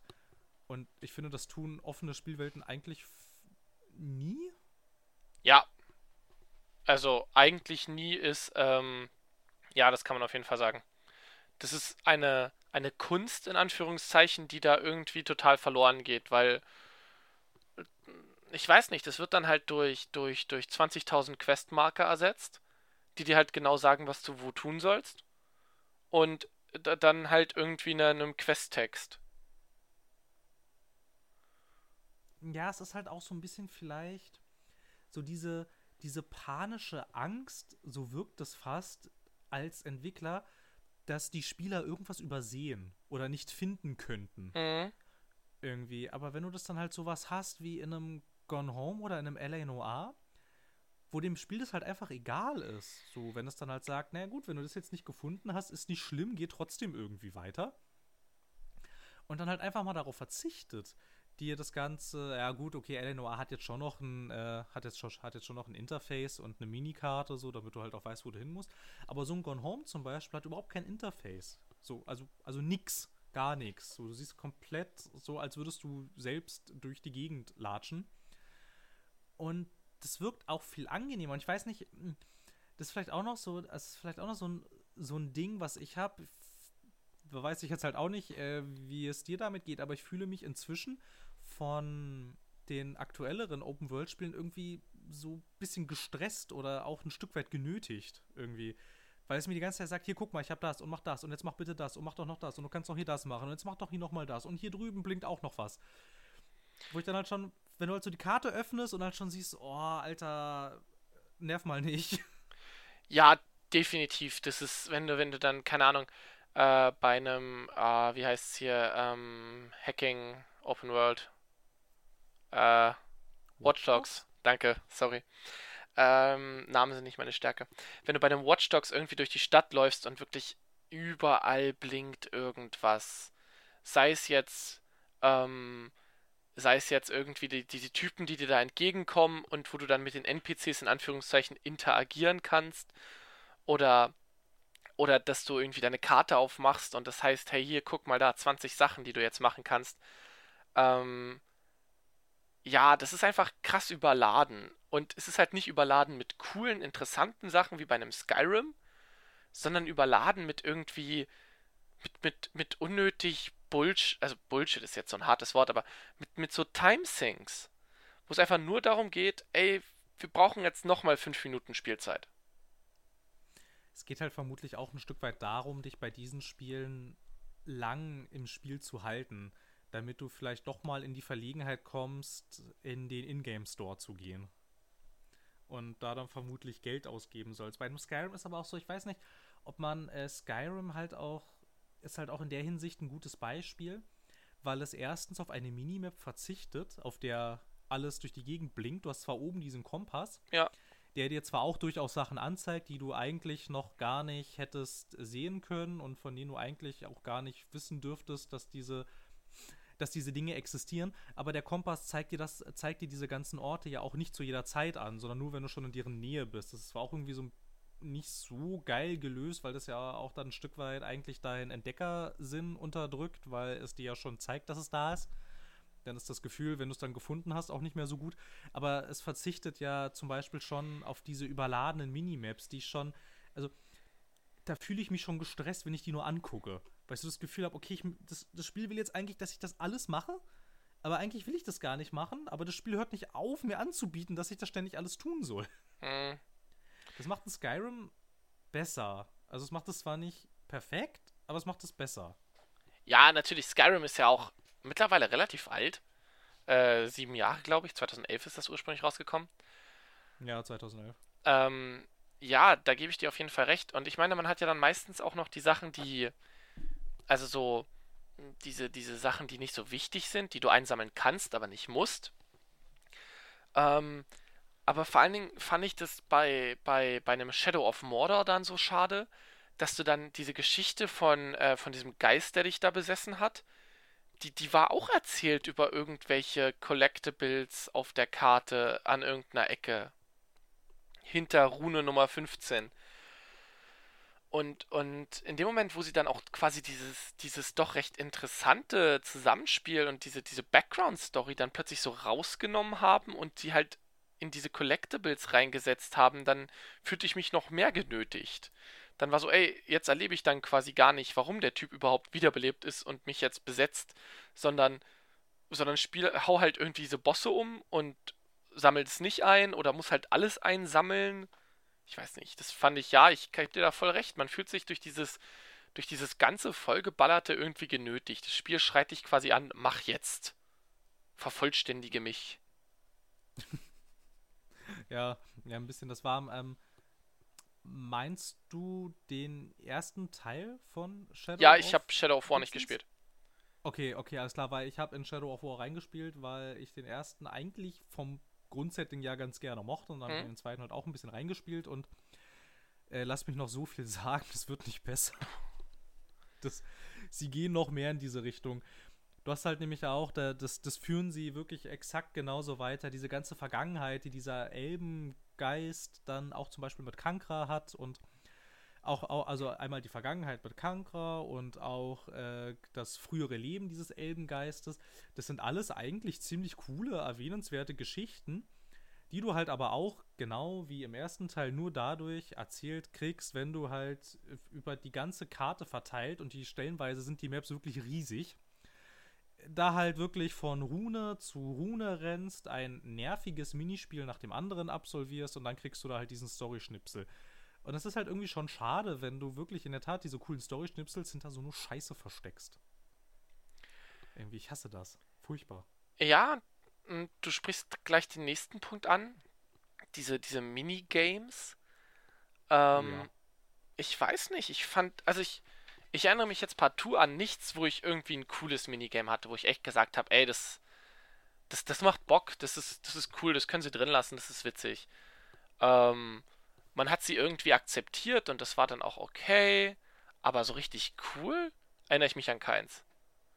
Und und gleichzeitig gehen aber die, die Hauptmechaniken, die, die eigentlich so wichtig sind, äh, äh stehen hinten an ich weiß nicht, ich fand den, den, den, dieses ganze äh, Orks schleichend ermorden bei, ähm, bei Shadow of, Shadow of Mordor, ich fand es nicht so krass gut. Also es hat schon Spaß gemacht und es sah auch echt cool aus, aber, aber gefühlt war das, also es war sehr repetitiv. Darum hatte ich dann auch im zweiten Gebiet einfach keinen Bock mehr das hatten sie dann im zweiten Teil noch mal ein bisschen ausgereift, wo es dir dann wirklich möglich ist, in die feindlichen Ork-Stämme dann noch irgendwie so Spitzel zu platzieren und dann konntest du irgendwie sagen, ja, irgendwie wenn ich jetzt das und das mache, dann sabotierst du bitte an der und der Stelle das und das Ding und dann konntest du das so timen, dass dann, dann da irgendwie der Angriffstrupp kommt und kannst irgendwie die Festung dann noch so ein bisschen in die Irre führen. Dann denken sie, du greifst da an. Dann aber im äh, zweiten Dings hat ein anderer Spitzel dann hinten das Tor geöffnet, wo dann eigentlich deine Hauptarmee reinkommt und so. Also das war tatsächlich sehr, sehr cool. Okay, das klingt das, so, als hätten sie es ein bisschen ausgereifen lassen von äh, ich, ich platziere einfach einen Trigger. Ja, nee, nee, das ist schon, das ist schon deutlich weiter fortgeschritten. Allerdings sind diese sehr coolen Momente, wie du diese Ork-Stämme halt dann auseinander nimmst, durchsetzt mit mache repetitiven, generischen Open-World-Scheiß. Aber, und mache ihn nicht einmal nur kurz, sondern mache ihn sehr, sehr, sehr, sehr lang. Und das war dann halt auch ein Moment, wo ich dann irgendwie, ich glaube, so irgendwie im dritten oder vierten Gebiet oder so habe ich gedacht, ja, nee, nee, reicht brauche ich jetzt irgendwie nicht noch sechs Gebiete lang sowas. So sammle irgendwie 20 Blumen. ja, irgendwie eher mit äh, schalte jetzt 20 Ork-Generäle aus. Also, ja. Aber das habe ich doch schon. Aber das habe ich doch schon fünfmal gemacht. Ich will das nicht schon wieder machen. Ja, das, was mich auch im ersten Teil da gestört hat, ist, ähm, dass ich den auch wieder, wie wir vorhin schon gesagt haben, ich fand den irgendwie sehr einfach. Also gefühlt konnte ich, ich habe auf der, hab's oh, auf ja, der stimmt zweitschwierigsten Stufe gespielt oder so. Und äh, ich habe halt alles klein gehackt, egal wenn ich gegen 200 Orks gekämpft habe, mit ein bisschen Timing und vernünftig, vernünftig Kontrolle über meine Maus war das alles machbar. Das war ein bisschen enttäuschend. Da dachte ich mir auch so, mh, hm, also hätte ich jetzt irgendwie alles, hätte ich jetzt alle, alle Open-World-Sachen gemacht, wäre es dann plötzlich spielbar gewesen? Oder also äh, wäre es dann vielleicht nicht so schwer gewesen? Äh, Gott, Satz. Ähm, hätte ich jetzt nicht den ganzen Open-World-Zeug gemacht, wäre das dann vielleicht schwieriger gewesen. Also hätte ich mir, habe ich mir quasi meine eigene Schwierigkeit dadurch kaputt gemacht, dass ich Gameplay-Features genutzt habe. ich habe das Spiel zerstört, weil ich es gespielt habe. Ja, also so fühlte sich ähm, das an. Ja, aber sehr, also kann, weiß ich nicht, ist möglich, aber selbst wenn es so wäre, dann wäre das ja auch ultra schlechtes Balancing. Also ich meine, das musst du doch irgendwie im Griff haben als Entwickler. Solltest du. Solltest du, aber kannst du das denn einem Entwickler, also kann, kann, kann man das denn als Entwickler überhaupt leisten, zu sagen, ich versuche alle Spieler mitzunehmen, sowohl äh, die, die halt jeden Scheiß sammeln und manchmal gehöre ich dazu, wenn ich noch Bock habe auf ein Spiel. Äh, und gleichzeitig nimmst du aber auch die Spieler mit, die halt so casual-mäßig nur gucken, was am Wegesrand liegt und ansonsten halt nur die Hauptstory spielen. Ähm, kannst du beides mitnehmen? Puh, das ist eine schwierige Frage. Ich weiß nicht, dann könnte man es dadurch lösen. Das, naja, obwohl ich weiß nicht. Dann, dann die, die, die Lösung ist halt, dass du quasi die Gegner mitscalen lässt. Aber ja, warum sollte ich dann, dann überhaupt ja das Zeug machen? Ja, genau, genau. Das wäre dann wieder die Sache. Wenn du sie mit äh, skalieren lässt, hast du ja irgendwann das Problem, was man, was ja damals Oblivion zum Beispiel auch zu Recht vorgeworfen wurde, wo man sich dann gefragt hat, wieso mache ich den ganzen Kram hier eigentlich, wenn ich voll aufgerüstet irgendwie auf Level 180 immer noch von so einer scheiß Ratte umgebracht werde? so, ne? Also, das ist ja dann durchaus berechtigt und ich, das, das Problem hatte auch als ich in den Anfangstagen mit Raphael noch recht viel Destiny 2 gespielt haben, fanden wir das auch so ultra unbefriedigend, dass die Gegner mitleveln. Wir wollen halt das ganze Gefühl haben, so, okay, wir tun jetzt hier die ganze Zeit Tod und Teufel, aber es hat irgendwie, also du merkst nicht wirklich Fortschritt und das ist dann auch irgendwie, auch irgendwie nicht so gut. Also es ist tatsächlich schwierig, ich wüsste auch nicht so ganz, wie du das lösen könntest. Eigentlich richtig lösen, aber das wäre unbefriedigend, könntest du es halt in der Tat nur durch mitskalieren. Naja, oder? Oder, also ich weiß nicht. Wir haben bisher nicht so richtig viel positiv über das Open World geredet, also hole ich mal den, den Hammer raus und sag, ähm, dann, dann lass es doch weg. Dann, dann mach doch keine Open World. Dann gibt mir eine, eine, eine keine Ahnung, so, so was Hub-mäßiges. Das ist ja wie, keine Ahnung, bei, äh, hier, bei Splinter Cell bei Bla Blacklist, das ist glaube ich, da hast du den Hub, oh, da hast du dein Schiff, da hast du halt so ein, dein, dein, dein, dein Flugzeug und da triffst du dich dann irgendwie, dann kannst du mit deinen drei Side-Charakteren sprechen und kannst halt auf die Mission geschickt werden. Das klingt ein bisschen wie das erste Mass Effect. Ja, genau, so in der Richtung. So, dann, dann, dann mach da deinen Hub, deine Hub-Geschichte und dann, dann ist doch auch okay. Äh, und dann geh halt von Quest zu Quest und erzähl halt, keine Ahnung, die Sidequest von dem Typen halt als, als, ähm, na, wie heißt's, äh, als Sidequest, die du dann auch vom Hub aus machen kannst. Wofür brauche ich denn eine, eine Open World, wenn ich genau berechnen kann, welcher Spieler wie viel Erfahrungspunkte kriegt? Dann, dann ja, hast du das ja. Problem nicht. Ja, wir hatten ja auch schon mal so äh, kurz am Anfang irgendwie angesprochen, dass ja auch irgendwie eine leere Open World, in der du auch nicht wirklich was tun kannst, dass die eigentlich, dass es eigentlich äh, verbranntes Geld ist im Prinzip, ne, was du ja sinnvoller investieren könntest, so wie du das jetzt halt auch meintest, dann mach irgendwie, dann mach die Missionen irgendwie einfallsreicher und cooler. Generell bin ich dieser Hub-Idee auch gar nicht so abgeneigt. Das ist auch was, was obwohl ich den ersten Destiny-Teil echt nicht mochte, weil irgendwie finde ich immer noch, dass das Spiel Betrug gewesen ist, aber das hat dieses Hub-Modell ganz interessant umgesetzt. Ne? Du hast halt da unter äh, der, der letzten Stadt auf der Erde, da hast du halt diesen, diesen Story-Hub, wo die NPCs ja, ich nehme mal lieber den zweiten Teil, da passt es besser, weil mhm. es gibt ja auch keine Story im ersten Teil. Wir, nehmen, wir, wir, wir, übertragen das auf den zweiten, wo dann nämlich auch NPCs mit dir sprechen. Das tun sie im ersten Teil auch nicht. ähm, so, ne, da sprechen die NPCs mit dir, da hast du hin und wieder immer so ein paar coole Rendersequenzen, die, die, die so den, die so die Story als roten Faden ein bisschen vorantreiben. Die wird jetzt auch niemals den Literaturnobelpreis gewinnen, aber sie ist ganz brauchbar. Mhm. Irgendwie so ganz, so ganz unterhaltsames Popcorn-Kino. Und dann entlässt dich das Spiel quasi wieder in so zu deinem Schiff, dann steuerst du halt den nächsten Punkt an und spielst dann da dann den Shooter-Teil, der zwar ja ein gigantischer Schlauch ist im Prinzip. Also du merkst nicht unbedingt, dass es schlauchig ist, du kannst dich da auch immer noch sehr frei bewegen.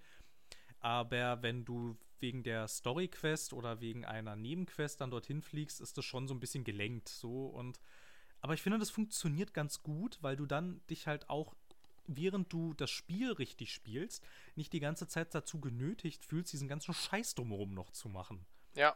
So, so weil der, weil der spielt sich dann halt im Story-Hub ab und da ist das Ganze dann aber halt auch ein bisschen runterdestilliert, ne? Da knallt dich das auch nicht so zu, sondern hast du hier einen NPC, der will was von dir, da drüben geht die Story weiter und hier in der Mitte hast du halt äh, die ganzen Händler, dann kannst du, wenn du willst, noch ein bisschen craften und so. Ja. Aber es so da haben da hat Bungie vermutlich gemerkt, so eine richtige Open World brauchen wir eigentlich nicht und wir wüssten auch nicht, wie wir sie vermutlich mit Inhalt füllen sollen. Ansonsten hätten sie es vermutlich gemacht und ich finde, dass es so wirklich ganz gut funktioniert. So, das ist wie mit dieser, das ist vermutlich wie mit dieser Blacklist-Geschichte, die kann ich leider nicht beurteilen, weil ich es nicht gespielt habe. Aber es klingt nach einer sinnvollen Methode, wie du in einer großen Welt Content vermitteln kannst, ohne dass die Welt gigantisch ist und leer. Ja, und man, man kann sich ja auch mal angucken, was wir beide sehr gerne mögen, was ja vielleicht auch noch so eine Alternative ist, äh, Deus Ex, den ersten Teil. Jetzt in erster mhm. Linie, weil ich den zweiten bin ich jetzt noch nicht so der Fan von. Aber der erste, gerade in Detroit am Anfang, hast du so ein bisschen deinen Hub und ein bisschen da Geschichten, die erzählt werden. Und du wirst da so von A nach B geschickt äh, und kannst auch ein bisschen herumgucken, aber du hast nicht den Anspruch, eine Open World zu haben. Und, Nö, nicht so richtig. Und, und da hast du auch immer überall etwas zu tun. Du sitzt nie irgendwo rum. Und auch alle, alle Sidequests sind irgendwie einigermaßen interessant und witzig erzählt. Und das fand ich ganz cool. Äh, Im zweiten Teil haben sie sich dann in Prag gedacht, ey, wir brauchen jetzt einen größeren Hub. Und, und wir machen den jetzt mal größer. Was jetzt nicht unbedingt besser war in dem Moment, weil du dann halt wieder diese Geschichte hast, dass du echt wieder teilweise von A nach B am Rennen bist. Ähm, aber das fand ich auch ganz interessant als Variante, dass du halt diesen, diesen Hub hast und und da passieren auch ein paar Dinge und du kannst auch ein bisschen was finden, aber es ist jetzt nicht so übertrieben viel. Äh, und dann wirst du halt geschickt zu deinen Missionen und dann kommt wieder was ins Spiel, was wir ja auch immer alle ganz wichtig finden heutzutage oder wichtig finden müssen. Dieses nonlineare Storytelling. ähm, ich liebe dieses Buzzword. Ich, es hängt mir so zum Hals raus. Ja, unglaublich. Ich hasse es so sehr. Bitte geh weg. Ja. Das ist einfach sein. Die, weg. die Garantie, wenn ich ein Spiel nicht kaufe, ist, wenn es mir erzählt, nonlineares Storytelling. Uh. Aber äh, wie gesagt, Deus Ex macht das dann ganz gut, weil du hast dann diese verschiedenen Möglichkeiten, die Geschichten zu lösen, die, die Aufgaben. Und, und, und, und das ist ja dann quasi auch so ein bisschen nonlinear, ohne dass irgendeine von den Sachen jemals irgendwie offen ist. Also das sind alles sehr instanzierte Geschichten. Und weißt du, ja. das klappt ganz gut. Das erzählt die Story ganz gut und es ergibt dir äh, schon eine ganze Menge Entscheidungsfreiheit. Auch wenn Deus Ex dich jetzt natürlich schon ziemlich zu dem Stealth-Modus zwingt. Also.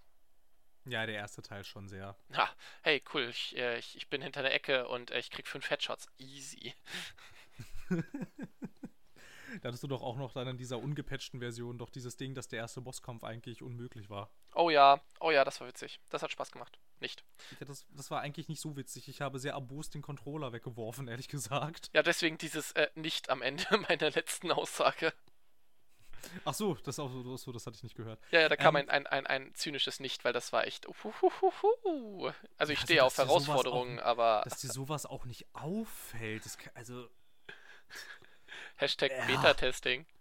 Ja, also echt, wer da grünes Licht gegeben hat, der war besoffen. Oder, oder keine Ahnung, so E-Sports-Weltmeister von 2015 und äh, hat den halt beim ersten Versuch geknackt, weil ist ja voll easy. Ja, genau. Aber was mir gerade auch noch eingefallen ist, beim Hub und bei einer offener Welt und bei einem Spiel, das das beides so ein bisschen macht, mhm. und was wir beide auch eigentlich ganz, ganz gerne haben und ähm, häufiger ja mal spielen, ist, finde ich, äh, Divinity Original Sin der erste.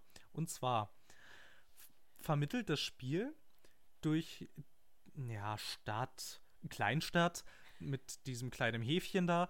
Ähm, da hast du eine Ansammlung von NPCs und vielen Geschichten, die sich da tummeln, auch interessanten Geschichten. Du hast eine Hauptstory, die da irgendwie so drüber hängt, aber im Prinzip jetzt auch nicht so linear erzählt ist, dass es uns jetzt beide auch wirklich gestört hat, wenn wir der jetzt mal irgendwie, keine Ahnung, für fünf Stunden nicht nachgehen, weil es irgendwie lustiger ist, einem entsprechenden Kater sein Halsband zurückzugeben. äh, Gutes so. Beispiel. Ja, halt einfach nur mal so als Beispiel, ne? Ja, ja. Irgendwie. Und was ich bei, bei äh, Divinity ganz, ganz gerne habe, irgendwie ist, ich mag es, immer wieder in dieses Dorf zurückzukommen. Es hat mal so ein bisschen was von, ah, ich komme jetzt nach Hause, jetzt wird die Musik so ein bisschen gemütlich irgendwie und so, hier kenne ich alles. Ich weiß, ich weiß, ohne, ohne auf die Karte zu gucken, weiß ich, wie ich zum, wie ich zum Marktplatz komme, wo das Rathaus ist und so. Und dieses, dieses Gefühl irgendwie, also es ist was total Persönliches, aber dieses Gefühl irgendwie, wenn ich irgendwie dann wieder zurück in diesen Hub komme, so ein bisschen wie dieses, äh, wie damals, ach ja, jetzt bin ich wieder auf der Normandy, ach ja, hier kenne ich alles, hier weiß ich, wo jeder ist, hier weiß ich, wie alles funktioniert. Und wo ich irgendwie nicht ständig mit, mit äh, neuen, gigantisch großen Gebieten, in denen nie was drin ist, äh, zugebombt werde, sondern halt so mit kleinen Portionen, die aber dafür wirklich voll sind mit Stuff. Und Divinity macht alles davon. Ein bisschen. Ja, Divinity ballert dich nicht mit irgendwelchen Collectibles zu. Das kann man erstmal sagen. Also ich weiß nicht, gibt es da überhaupt ernsthaft Collectibles? Nein, nein, Gar nein, nicht. nein, es gibt keine. Es gibt keine. Also es gibt diese komischen Truhen, die du da kaufen und finden kannst, aber das ist ja auch sehr, sehr begrenzt. Ähm, ja. Und die Divinity hat halt überall erzählt, dass dir irgendwas, die Open World ist nicht riesig groß und auch nicht dynamisch. Also das ist extrem geskriptet alles, das kann man nicht sagen, aber es ist halt fantastisch erzählt. Also jede, jede kleine, jede kleine Side-Story ist, äh, ist irgendwie ein Juwel und ist irgendwie schön und oder auch nicht so schön, aber meistens schön und einfach gut erzählt. Und ja, Divinity macht es, äh, macht es, diese Kombination sehr, sehr gut, auf jeden Fall.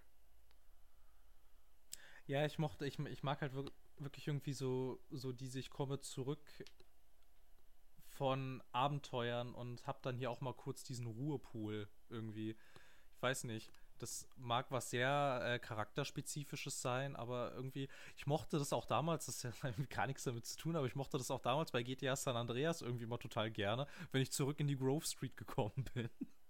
So ein bisschen, ach, da rechts steht mein Haus, da links ist mein, da links ist mein cracksüchtiger äh, Cousin, ach ja, ich bin zu Hause.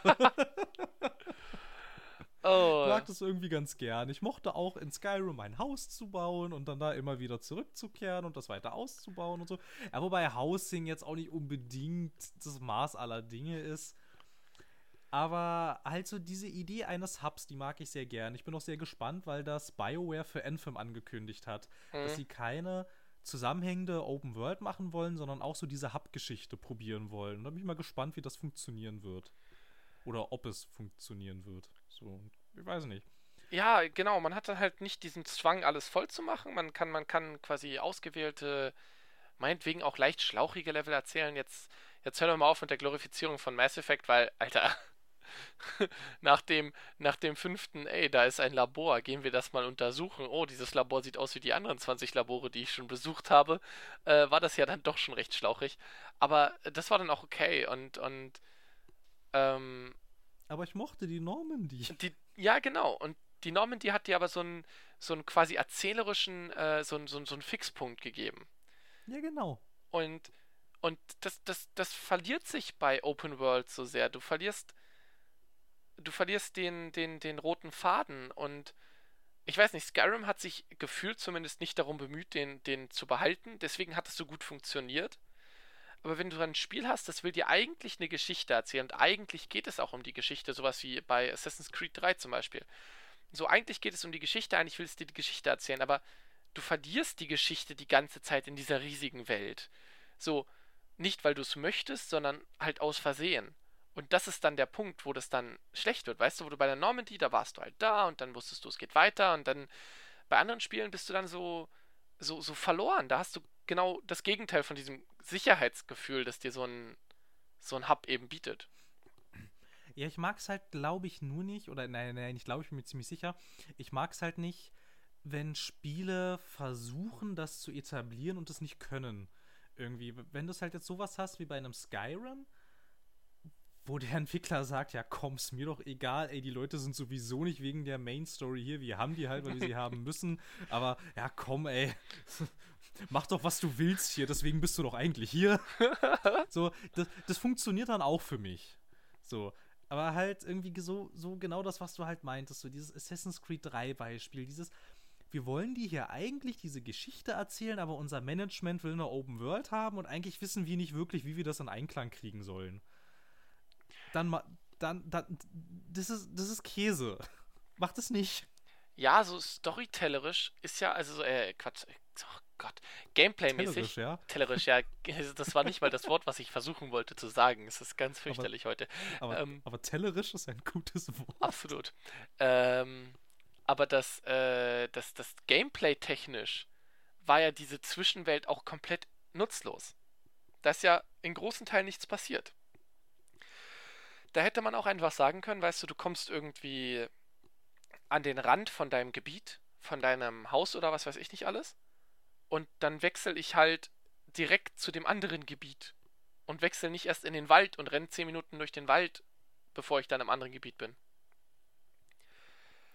Ja, zum Beispiel, ja, ja, da gab's, da gab's bei Assassin's Creed 2 doch diese Punkte, da bist du zwar auch zwischen Gebieten hin und her gewechselt. Ja. Und du hattest auf einer Karte diesen Wegpunkt, aber dann kam halt einfach ein Ladescreen. Und du musstest da nicht noch hinlaufen. Oder so. Und dann am besten noch irgendwie, weiß ich nicht, oh, unterwegs wurde ich jetzt von einem Biber überfallen. Gegen den muss ich jetzt kämpfen. Oh, der Biber hat einen Zahn, der sehr selten ist. Ich sollte jetzt hier noch die zehn anderen Zähne suchen. So, sondern einfach, da war halt der Cut und dann, wenn der Ladescreen vorbei ist, warst du da, wo du hin wolltest und fertig.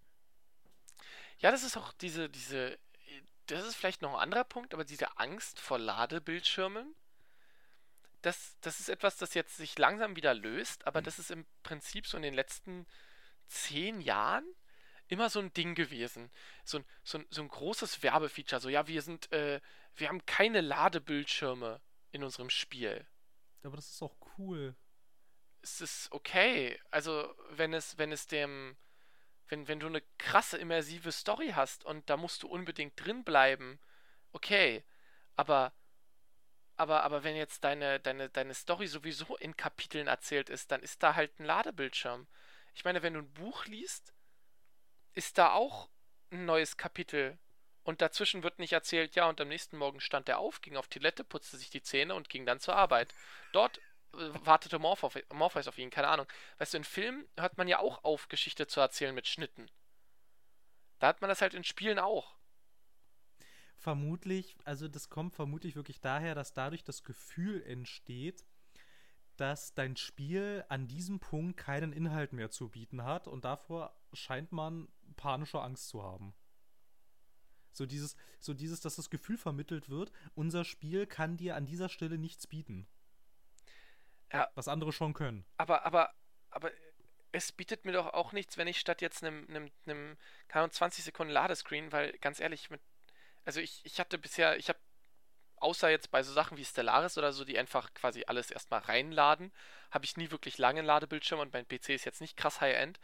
Ähm, aber dann habe ich halt 20 Sekunden Ladebildschirm, finde ich immer noch besser als 5 Minuten durch die Wildnis zu rennen. Sinnlos. Ja, ja, ja, ja. Ja, ich habe noch, hab noch ein Beispiel jetzt äh, auf der Zunge für Dinge, wo ich das ja cool fand, dass es diese Ladescreens nicht gab. Ich, ja. äh, also auf der, auf der einen Seite finde ich das technisch immer sehr beeindruckend. Ich, ähm, ich mag es auch, wenn äh, Spiele technisch Sachen irgendwie neu machen oder cool machen. Mhm. Und mich hatte es damals bei GTA 5 zum Beispiel sehr beeindruckt, dass das Spiel ja irgendwie auf einer, ich glaube damals, sieben Jahre alten Konsole als es rauskam oder so. Ich glaube, mhm. es, war, glaub, es waren damals schon sieben Jahre und dann eigentlich schon fast acht. Es tatsächlich hinge, also dass es Rockstar da tatsächlich hingekriegt hatte, diese ja doch schon sehr große Spielwelt, in der auch zur Konkurrenz gesehen einigermaßen viel los ist, dass sie das hingekriegt haben, auf dieser alten Hardware so zum Laufen zu kriegen, dass sie wirklich nur einmal am Anfang laden musste und ansonsten hat, hast, hattest du in dem Spiel keinerlei Unterbrechungen mehr. Das ist für die immer Immersion natürlich wirklich ziemlich, also ein ziemlich starker Effekt, wenn ich das Spiel tatsächlich an keiner Stelle irgendwo wieder rausreißt. Mhm. Ich, es wirkt dann schon noch mal ein bisschen anders. Und jetzt ein bisschen aktuelleres Beispiel, auch wenn ich es noch nicht durchgespielt habe und aktuell gerade äh, bei 25% der Story bin, ist Red Dead Redemption 2, was ich gerade eigentlich äh, immer, wenn ich ein bisschen frei habe, dann spiele ich das. das ist ein Spiel, das macht in einer Open World viele Dinge sehr unkonventionell, finde ich, und macht das aber dadurch sehr interessant. Erstens hat es auch keine Ladezeiten an keiner Stelle. Du lädst am Anfang einmal kurz und dann geht das Spiel durchgehend ohne Pause. Mhm. Und äh, du bist auch sehr damit beschäftigt, das zu tun, was wir bei Assassin's Creed 3 jetzt so kritisiert haben. Allerdings also du bist viel damit beschäftigt, unterwegs zu sein, weil das Schnellreisesystem auch nicht wie so ein God-Mode funktioniert, sondern recht organisch in die Welt eingewoben ist. Wenn du schnell irgendwo hinreisen willst, dann ja, musst du halt zur nächsten Postkutschenhaltestelle und dir da ein Ticket kaufen. Und dann fährt dich die Postkutsche auch hin, wo du hin möchtest. Aber du kannst nicht einfach von überall auf der Welt überall hinspringen. Mhm. So, da haben sie sehr viel Wert drauf gelegt. Du kannst auch Zug fahren, aber du musst natürlich erstmal zu einer Zugstation kommen. So, und so. Und deshalb bist du halt häufig damit beschäftigt, damit unterwegs zu sein. Was aber in diesem Spiel überhaupt nichts macht, weil ich bin in diesem Spiel unglaublich gerne unterwegs. Das wäre jetzt noch eines der wenigen Beispiele einer Open World, in der ich wirklich gerne Zeit verbringe, weil du hast überall was zu tun, was aber weit weg davon ist, sammel hiervon 20 und töte hiervon 10 und sammel hiervon nochmal 30 und jetzt geh bitte nochmal dahin und decke hier nochmal bitte alles auf und so weiter sondern das arbeitet sehr viel mit, mit ähm, prozedural generierten Zufallselementen, die sich aber bis jetzt tatsächlich noch kein einziges Mal wiederholt haben. Irgendwie, keine Ahnung, irgendwie, weiß ich nicht, irgendwelche Zivilisten haben ein Problem und dann kannst du denen helfen oder du reitest durch die Wildnis und äh, siehst auf einmal irgendein, irgendein, seltenes, irgendein seltenes Tier oder so und selbst wenn das alles nicht passiert ist, diese ganze Welt, sie ist so wunderschön und so detailreich, dass es einfach ein Genuss ist, da durchzuspazieren irgendwie. Und das finde ich sehr faszinierend. Ich hätte nicht gedacht, dass es ein Spiel gibt, das diesen Zustand in mir nochmal hervorrufen kann. Ich dachte ehrlich gesagt, ich bin durch die ganzen Ubisofts äh, bis an mein Lebensende geschädigt. die Ubisoft-Schädigung. Ja, aber ich meine, es funktioniert halt auch dahingehend sehr gut. Äh, erstens, also es gibt eine Minimap, die zeigt dir aber nur das an, was unmittelbar in deiner Nähe ist. Mhm. Und zweitens, die Karte ist nicht vollgeschissen mit lauter Fragezeichen. So. Du hast aber trotzdem super viel zu entdecken. Das Spiel sagt dir aber nicht schon im Vorfeld, wo du das ganze Zeug alles findest und das ballert dich auch nicht zu, damit guck mal, hier mach doch das, mach doch das, mach doch das und hier kannst du auch noch das machen. Und so, sondern halt klar, wenn du so durch eine Stadt läufst, dann hm, siehst du da den Saloon und so. Du weißt, dir wird aber auf der Minimap nicht angezeigt, was du in diesem Saloon machen kannst, bis du ihn wenigstens einmal betreten hast. Mhm. So, dann, so, dann weißt du halt, okay, jetzt war ich hier drin, was kann ich hier machen? Okay, ich kann hier mit Prostituierten vögeln, ich kann hier Poker spielen und ich kann mich besaufen, ich kann mich besaufen, ich kann mir äh, in, der, in der Ecke ist ein Barbier und so, dann wird dir das auf der Minimap auch angezeigt, vermutlich, damit du es nicht vergessen sollst. So, also keine Ahnung, vielleicht so, keine Ahnung, ja, ich habe jetzt irgendwie Lust, weiß ich nicht, äh, keine Ahnung, mal irgendwie eine Runde Poker zu spielen oder so, wo ist denn der nächste Tisch, damit du den nicht neu suchen musst, dafür wird sie dann vermutlich angezeigt. Du kannst aber auch alle Hilfsmarkierungen im Menü auf der Minimap ausschalten. Du kannst auch sogar die ganze Minimap ausschalten. Uh, okay. Und das funktioniert super. Ich finde es so angenehm, dass ich dem Spiel sagen kann, bitte nehme mich nicht bei der Hand, bitte lass mich in Ruhe. Und mhm. lass mich das hier so machen, wie ich das gerne alles entdecken möchte. Das ist tatsächlich dann nonlinear. Und nicht nur, es steht nicht nur drauf, sondern du kannst es tatsächlich so machen. ähm, das klingt tatsächlich ziemlich gut, ja. Das, das klingt interessant und sinnvoll. Das klingt vor allen Dingen so natürlich gewachsen. Ja. Ähm, weil das ist ja meistens, das ist ja das auch so das ein bisschen, was wir meinten, ja. Es geht halt um dieses, um, um, um, um das Natürliche, ob das halt quasi, wenn das, wenn es so erzwungen wirkt und so vollgeballert, dann ist es blöd, das ist jetzt ein einfaches Wort, aber äh, ihr wisst, was ich meine. Ähm, aber wenn es halt so natürlich gewachsen wirkt und so wirkt, als könnte es halt in echt so sein, dann, dann ist es halt cool. Ja, es ist halt einfach Schwachsinn, dass überall Federn rumfliegen, die du einsammeln sollst und äh, überall, überall, keine Ahnung, Augmented Reality Münzeinsammelspiele durch die Gegend schwirren. Das ist halt einfach Blödsinn. Mhm. So, das macht dann halt auch in der Welt, die dann da etabliert wird, keinen Sinn. Warum zum Teufel ist im alten Ägypten alles voll mit Federn, die ich einsammeln kann? Und warum zum Teufel will mein Charakter die überhaupt haben? Was soll der mit 180 Federn? So, ne? Also ich meine, das, das macht halt, das macht halt keinen Sinn, aber es ist zum Beispiel ein sehr cooler Moment, wenn du das erste Mal in Red Dead Redemption 2 in eine Stadt einreitest dann ähm, die Kamera auch ein bisschen ranzoomt. Also das ist zwar immer Schulterperspektive, aber sie zoomt dann, wenn du das erstmal reinreitest, zoomt sie ran, damit du halt das Straßengeschehen so richtig siehst. Und dann kann es halt zum Beispiel, weiß ich nicht, irgendwie links und rechts streiten sich zwei, dann kannst du da irgendwie dazwischen gehen oder halt auch nicht, je nachdem. Und die streiten, keine Ahnung, oder und irgendwie die streiten sich dann, weil der eine wirft dem anderen vor, er hätte mit seiner Frau geschlafen und dann fangen die an, sich zu prügeln. Das passiert aber nicht immer und auch nicht immer an der gleichen Stelle. So, ich habe, ich habe dann nämlich mal geguckt, ob, ob, ich, ob ich Let's Plays finde, die an der gleichen Stelle sind, ähm, wie ich das da gesehen habe. Und bei denen sah das Straßenbild dann aber zum Beispiel ganz anders aus. So, wo dann halt Sachen zufällig geschehen, zwar schon irgendwie geskriptet sind, aber nicht unbedingt jeder das Gleiche sieht. Und dadurch, also es täuscht die natürlich Dynamik vor. Ich bin mir todsicher, wenn ich nicht in dieser Stadt bin, passiert in dieser Stadt auch nichts. Mhm. Aber sie retuschieren das sehr viel besser. Ja, das klingt, das klingt nach einem nach einem coolen Ansatz für eine Open World, so ein so ein, so ein, so ein eben so ein gewachsenes. Das, äh, ja, das klingt sehr interessant. Was ich noch ansprechen wollte, was ich vorhin schon im Kopf hatte, was auch Open World ist, ähm, ist äh, Yakuza. Darüber haben Raphael und ich ja schon gesprochen. Also ich habe ja nur Yakuza Zero gespielt und Yakuza 6 eben als äh, Speedrun mal gesehen und kommentiert. Aber das ist natürlich eine ganz andere Herangehensweise als das, was du gerade sagst. Da sind alle Quests vorgegeben, alle Sidequests. da hast du nichts Zufälliges, außer die Leute, die dich verkloppen wollen.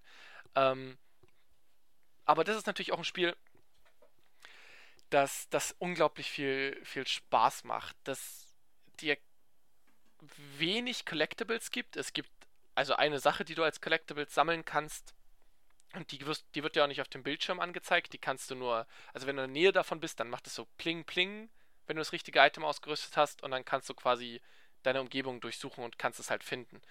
Es gibt keine Collectibles, es gibt. Keine Ahnung, das Kampfsystem ist natürlich ein ganz anderes. Also du bist halt im Kampf in dem Moment, wo dich jemand herausfordert zu kämpfen.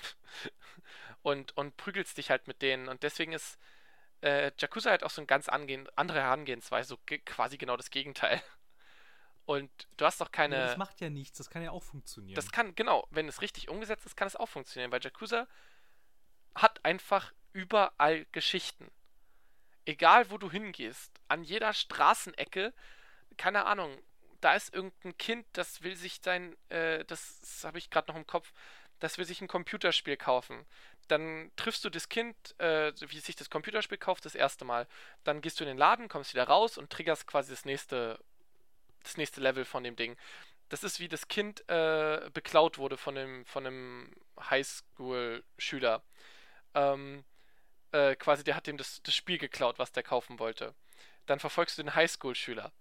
Der wird beklaut von so einem, von so einem College-Schüler, weil der das Spiel auch haben will dann verfolgst du den College-Schüler. Der wird beklaut von einem, äh, von einem Straßengangster, weil der ja, das Spiel haben will. Was die denn da alle? Meine Güte. Das Spiel was ist, ist das für eine Gesellschaft? das, das, Spiel ist richtig beliebt und alle wollen zocken. Und ja, mein Gott. Und, Wir können doch alle teilen. Und, und es ist fast vorbei. Und dann, dann wird dieser Straßengangster von so einem anderen Yakuza quasi überfallen. Und, und dann sprichst du. Nein, er wird überfallen. Ja, richtig. Und das Spiel wird ihm geklaut. Los? Nein.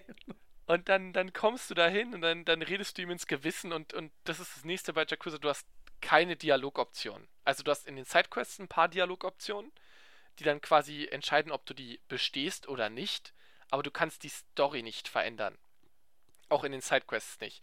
Du kannst quasi die richtigen und die falschen Antworten geben, aber es gibt keine, also es verändert nichts, außer halt, ob du die Quest bestehst und deine Belohnung kriegst oder eben nicht. Und dann kannst du ihm diesen Jakuza am Ende ins Gewissen reden und der erzählte, dass er das nur für seinen Sohn haben wollte. Und wer kommt um die Ecke? Das Kind vom ganz am Anfang. Und es ist das so der Sohn von dem Jakuza. und, Na, schön. Und, und, und das erzählt einfach diese Geschichte. Und, und die, ist, die, ist, die ist ja total banal, total sinnlos. Aber sie ist süß und witzig erzählt. Und, und, und damit ist halt diese Spielwelt voll. Die hast du halt an jeder Ecke. Ob du jetzt einer, einer Domina beibringst, wie man eine richtige Domina ist, weil sie traut sich das nicht. Oder ob du, ob du die, ähm, die kind, den Kindern beibringst, wie er mit, äh, mit, mit Rennautos fährst und dann quasi alle, alle Rennautofahrer schlägst in dem lokalen Club, weißt du? Das sind alles so, so abstruse Geschichten, aber sie sind süß und sie sind halt überall. Und, und die machen das Spiel einfach, einfach, einfach, einfach knuffig und schön. Es ist nicht generisch, weißt du, es ist nicht, klar, du musst dich immer wieder prügeln, Blackkirch, aber es ist nicht, hey, ich treffe da das traurige Kind an der Straßenecke, das sagt mir, hey, ich soll das mal äh, verprügeln und das, das tue ich jetzt so, als wäre das eine Sidequest. Weil das gibt es auch, also du musst auch immer wieder Zivilisten helfen, aber in erster Linie geht, sind diese Sidequests einfach unglaublich süß und unglaublich schön erzählt und machen verdammt viel Spaß. Und dann mhm. gurkst du halt durch äh, Sotenbury einfach stundenlang durch und machst diese Sidequests und es ist vollkommen egal, dass du eigentlich gerade von der Jakuza gesucht wirst und, und eigentlich irgendwie fünf Organisationen deinen Kopf haben wollen und du dich immer wieder mit deren Kopfgeldjägern prügeln musst, weil sie dich in der Stadt finden. Es macht einfach Spaß, diese, diese wirklich bekloppten Geschichten zu hören. Ja, verstehe. Okay. Und, und das macht den Charme an Yakuza Zero aus. Und deswegen denke ich, dass Yakuza Zero einfach so einfach eine schöne Open World ist, weil du hast halt überall Geschichten und überall Geschichten, die du auch hören willst. Das, ja, ja, wie du halt meintest, ne, klingt halt echt nach dem genauen Gegenentwurf, aber der genaue Gegenentwurf muss ja nicht zwangsläufig heißen, dass er, dass er schlecht ist. Ja, definitiv. Ich denke, ich denke, das, was wir auch äh, mitnehmen können aus der Folge, äh, so, um mal, um mal langsam in eine Retrospektive zu gehen, wenn das okay ist für dich. Ähm, Retro ist immer gut. Ja, absolut. Ähm, ist, dass man, dass man, dass es verschiedene Wege gibt, äh, wie man so Open World gut machen kann. Aber das Wichtigste ist irgendwie, dass es, dass man es wollen muss als Entwickler. Und nicht, dass Open World einfach nur noch ein Feature ist sondern dein Spiel muss schon eine Open World sein. Das muss zum Konzept passen, zum, zum Inhalt passen. Das muss einfach reinpassen. Du kannst nicht. Also du kannst schon irgendwie dein Spiel, deine, deine Assassin's Creed-Idee in, in eine Open World reindrücken. Aber. Aber das ist, wird halt. hat halt hohe Wahrscheinlichkeit, nicht cool zu werden bin mir halt auch ehrlich gesagt nicht sicher, wie viele von diesen gigantischen Open-World-Spielen der Markt verträgt. Mhm. Und ob die Leute nicht wirklich irgendwann, also vielleicht auch so als Blick in die Zukunft, ob die Hersteller nicht irgendwann an dem Punkt angekommen sind, an dem sie auf ihren gigantischen Welten, die größer sind als das Sonnensystem, ob sie darauf dann nicht irgendwann sitzen bleiben, weil sich dann auch irgendwann der Casual-Spieler denkt, mh, hm, Jetzt soll ich hier 180 Stunden. Ja, nein. Ich spiele eine Runde Fortnite. so, ich weiß halt, also weiß halt nicht, ob man da wie viel der Markt da verträgt tatsächlich. Wenn jetzt irgendwie wirklich jeder Entwickler daherkommt und sagt, wir werden so groß und so umfangreich wie ein The Witcher 3.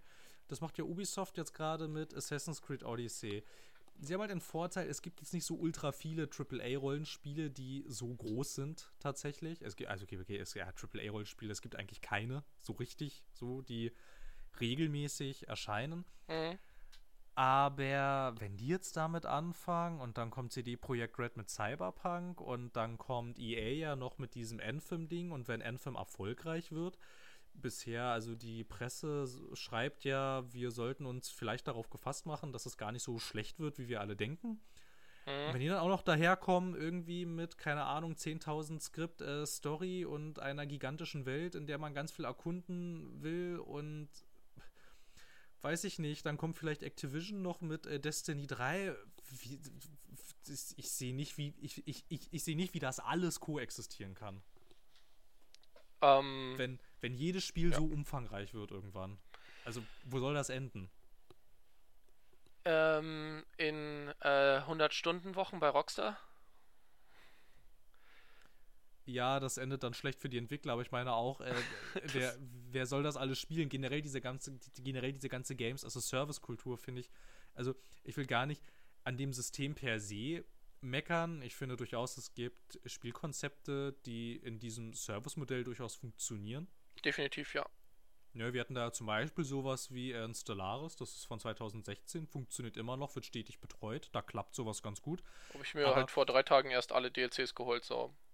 Bester Kunde. Naja, naja, naja, aber du hast sie dir geholt, so. und so. Aber ich meine, ich weiß nicht, ich glaube halt auch, dass das irgendwann zu einer sehr starken Fragmentierung führt. Irgendwie dann spielen die Leute nicht mehr gerne, sondern dann hast du als Hobby äh, keine Ahnung, dein Hobby ist dann nicht Computerspiele, dein Hobby ist dann Fortnite oder dein Hobby ist dann nicht Computerspiele, sondern dein Hobby ist dann Battlefield oder so, weil sie die ganzen Marken zu so unglaublich komplexen und umfangreichen äh, Konstrukten aufblasen, wo du dann als äh, Interessent, der ja eigentlich generell an der an dieser ganzen Branche interessiert ist, irgendwann auch kopfschüttelnd davor sitzt und dir denkst, ich, ich sehe nicht, wo ich die Zeit dafür hernehmen soll, mhm. das alles wirklich irgendwie zu durchdringen. Und wir haben ja jetzt schon so grobe Ansätze in die Richtung. Und auch, ich meine, ich merke auch bewusst, dass ich Spiele bewusst auslasse. Wenn dann irgendwie ein PR-Manager kommt, irgendwie mit 100 bis 180 Stunden, wo ich dann auch denke, boah, nee, danke, das ist mir zu lang. Ja, definitiv. Ähm, also ich habe auch das Problem, dass ich, keine Ahnung, ich spiele viel so gern nebenbei, mal eine Runde Stellaris oder so, aber das ist im Prinzip mit meinem Interesse, mit meinem kulturellen Interesse, könnte man sagen, für Spiele fast nicht vereinbar. Da müsste ich im Prinzip ein Spiel spielen, es weglegen, das nächste anfangen und so weiter. Weißt du, wirklich so ein, den Haufen abarbeiten. Aber darauf habe ich gar keine Lust. Und mit immer noch mehr, noch größer, noch länger, dafür aber auch nicht unbedingt besser, sondern im Prinzip immer noch klischeehafter, noch einfacher erzählten Stories, ähm, ist auch dann die Motivation irgendwann nicht da so ein Mass Effect Andromeda habe ich nach einem, nachdem ich der ultimative Fan von der Mass Effect Trilogie bin, der ersten, äh, alter Hammer, hat mich Andromeda nicht mal zum Kauf überzeugt. Ich hab's ehrlich gesagt, ich hab's, ich hab nicht mal die Demo gespielt irgendwie. Weil das ging ja dann auch so in die Richtung, wir sind doppelt so groß wie Dragon Age Inquisition und ich dachte dann, um Gottes Willen. Und Dragon Age Inquisition war schon voll mit nichts. Und, und jetzt haben wir, jetzt haben wir ein Andromeda, das doppelt so groß ist und vermutlich auch voll ist mit nichts. Ja, und dann hattest Hurra. du irgendwie dieses, du, du, du, kolonisierst da irgendwie die, die Galaxie und dann, äh, ich weiß nicht, ich fand das, was ich im Vorhinein gesehen habe in den Sachen, fand ich unglaublich dull. So tump. Ja, ich muss auch ehrlich gesagt sagen, dass es mich gar nicht so, also es hatte mich auch überhaupt nicht. Die Ankündigung hatte mich nicht. Die ganze Vorberichterstattung habe ich so achselzuckend zur Kenntnis genommen irgendwie. Dann war da der GameStar-Testbericht, den habe ich gelesen. Da stand drin, ja, es ist halt unglaublicher Durchschnitt. Mhm. So. Und dann dachte ich auch, ja, gut, okay, also jetzt für massiven Durchschnitt sehe ich jetzt nicht, warum ich jetzt das hier irgendwie 60 Stunden spielen soll. Also 60 Stunden Durchschnitt, da spiele ich lieber, keine Ahnung, äh, 10 Stunden Indie-Spiele, die aber dafür irgendwie alle ein bisschen gestreamliner sind. So, ne? Mhm. Irgendwie, ich weiß nicht. Ja, so.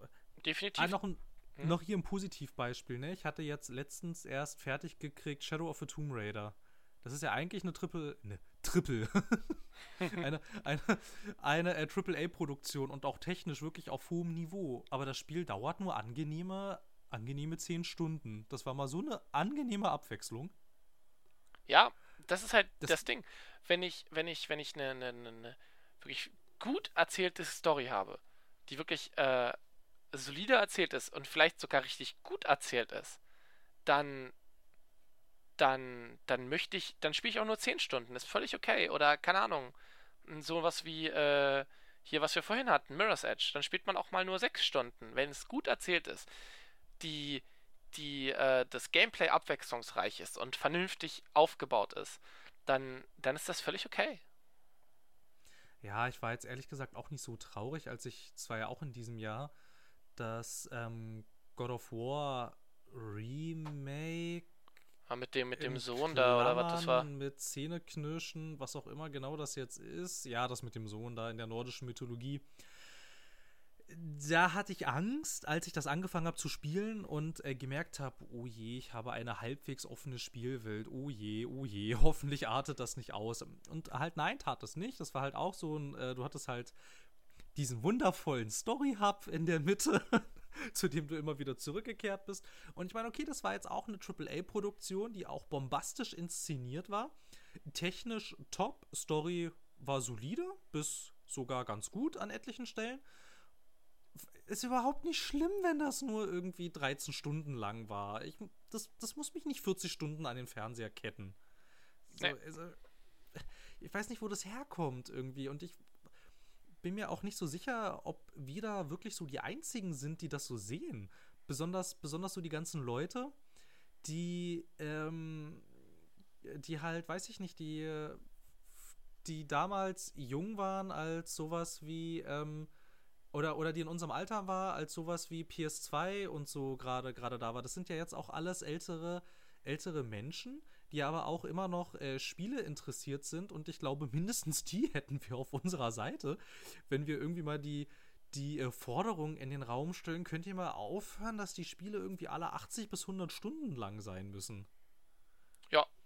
Vor allem, weil es halt auch der Content nicht trägt. Ganz oft trägt er es einfach nicht. Nein, das ist dann. Dann musst du halt irgendwelche Sachen sammeln oder irgendwie halt diese diese klassischen äh, Töte X oder Sammle X oder Begleite Y Quests machen und das ist jetzt ja, habe ich habe ich in meinem Leben genug gemacht. Mag ich nicht mehr. Ja, ja, Escort-Missionen finde ich auch ganz scheußlich. Escort-Missionen, bei denen der Charakter, den du eskortieren sollst, schneller läufst, als du gehst, aber langsamer läufst, als du rennst. Ja, um Gottes Willen. Ja, wenn du dein Tempo nicht an das Tempo deines Begleiters anpassen kannst, dem du aber hinterherlaufen sollst. Ich hasse es. Ich hasse es. Warum? Warum? Warum? Wirklich, wirklich, wieso? Das hat mich in The Witcher 3 so genervt, dass du ohne Controller nicht so schnell laufen konntest in wie Skyrim Begleiter. Auch. In Skyrim haben sie es genau genauso. Das ist so. unglaublich belastend. Ja, wo du halt dann auch so denkst, okay, ich renne jetzt fünf Schritte nach vorne und warte wieder. Ich renne jetzt wieder fünf Schritte nach vorne und warte. Und vor allem, das finde ich, das ist dann halt auch so was, irgendwie Spiele, die dann eigentlich so immersiv sind, die reißen dich mit so einem Schwachsinn halt total raus, weil das ist total dämlich. Niemand würde so durch die Stadt laufen. Und vor allen Dingen hat es dann extrem lange gedauert, bis du einfach äh, Press, keine Ahnung, Press R und dann folgst du ihm halt in seiner Geschwindigkeit. So, warum hat das bis, keine Ahnung, Ewigkeiten spät gedauert? Vor allem, weißt du, also ich meine, es gibt ja halt auch so Spiele, zum Beispiel der erste Red Dead Redemption Teil, der hat es ja schon so gemacht, wenn du ähm, gehe in die Nähe mhm. des NPCs, dem du folgen sollst, und halte A oder X gedrückt und dann mhm. passt dann passt äh, deine Spielfigur quasi das Tempo an den an, dem es zu folgen gilt. Warum tut das fast keiner? Äh, Jakuza tut es? Aber ja, also es, es, es, es, gibt ein paar Spiele, aber eigentlich bin ich immer damit beschäftigt, den Leuten entweder, entweder bin ich zu langsam oder mhm. ich bin zu schnell. Aber Jakuza hat auch die beste, äh, die beste überhaupt ähm, äh, Escort-Mission. Da ist nämlich äh, Miracle Johnson, äh, der Pop-Prinz, in der Stadt und macht ein Musikvideo, bei dem er durch irgendwelche Zombies läuft und auf seinen Zehenspitzen steht. Wer könnte das wohl gemeint sein? Ähm, und, und weil er seine, er hat seine, seine, seine Schauspieler so zugelabert, dass die jetzt tatsächlich versuchen, als Zombies ihn anzugreifen und du musst ihn vor den Zombie-Schauspielern beschützen, während er da durch die Straßen tanzt. Es ist, ist so cool. bescheuert. Das ist so das, das lustig. Super. Das klingt total super. Wo wir jetzt gerade dabei sind, äh, äh, gerade Sachen aufgezählt haben, die nerven. Weißt du, was mich auch nervt? Nein. Tutorials, die ich nicht überspringen darf. Ich weiß, wie man spielt. Warum muss mir das jedes Spiel erklären? Wie, wie kannst du deinen Bildschirm drehen? Ja, genau. Dreh jetzt deinen Bildschirm, indem du deine Maus bewegst oder indem du den rechten Stick drückst. Oh, danke für den Tipp. Ja, wo ich dann auch immer so davor setze, ich weiß. Lass es mich überspringen. Wieso geht das nicht? Ich hasse es. Ich hasse alles.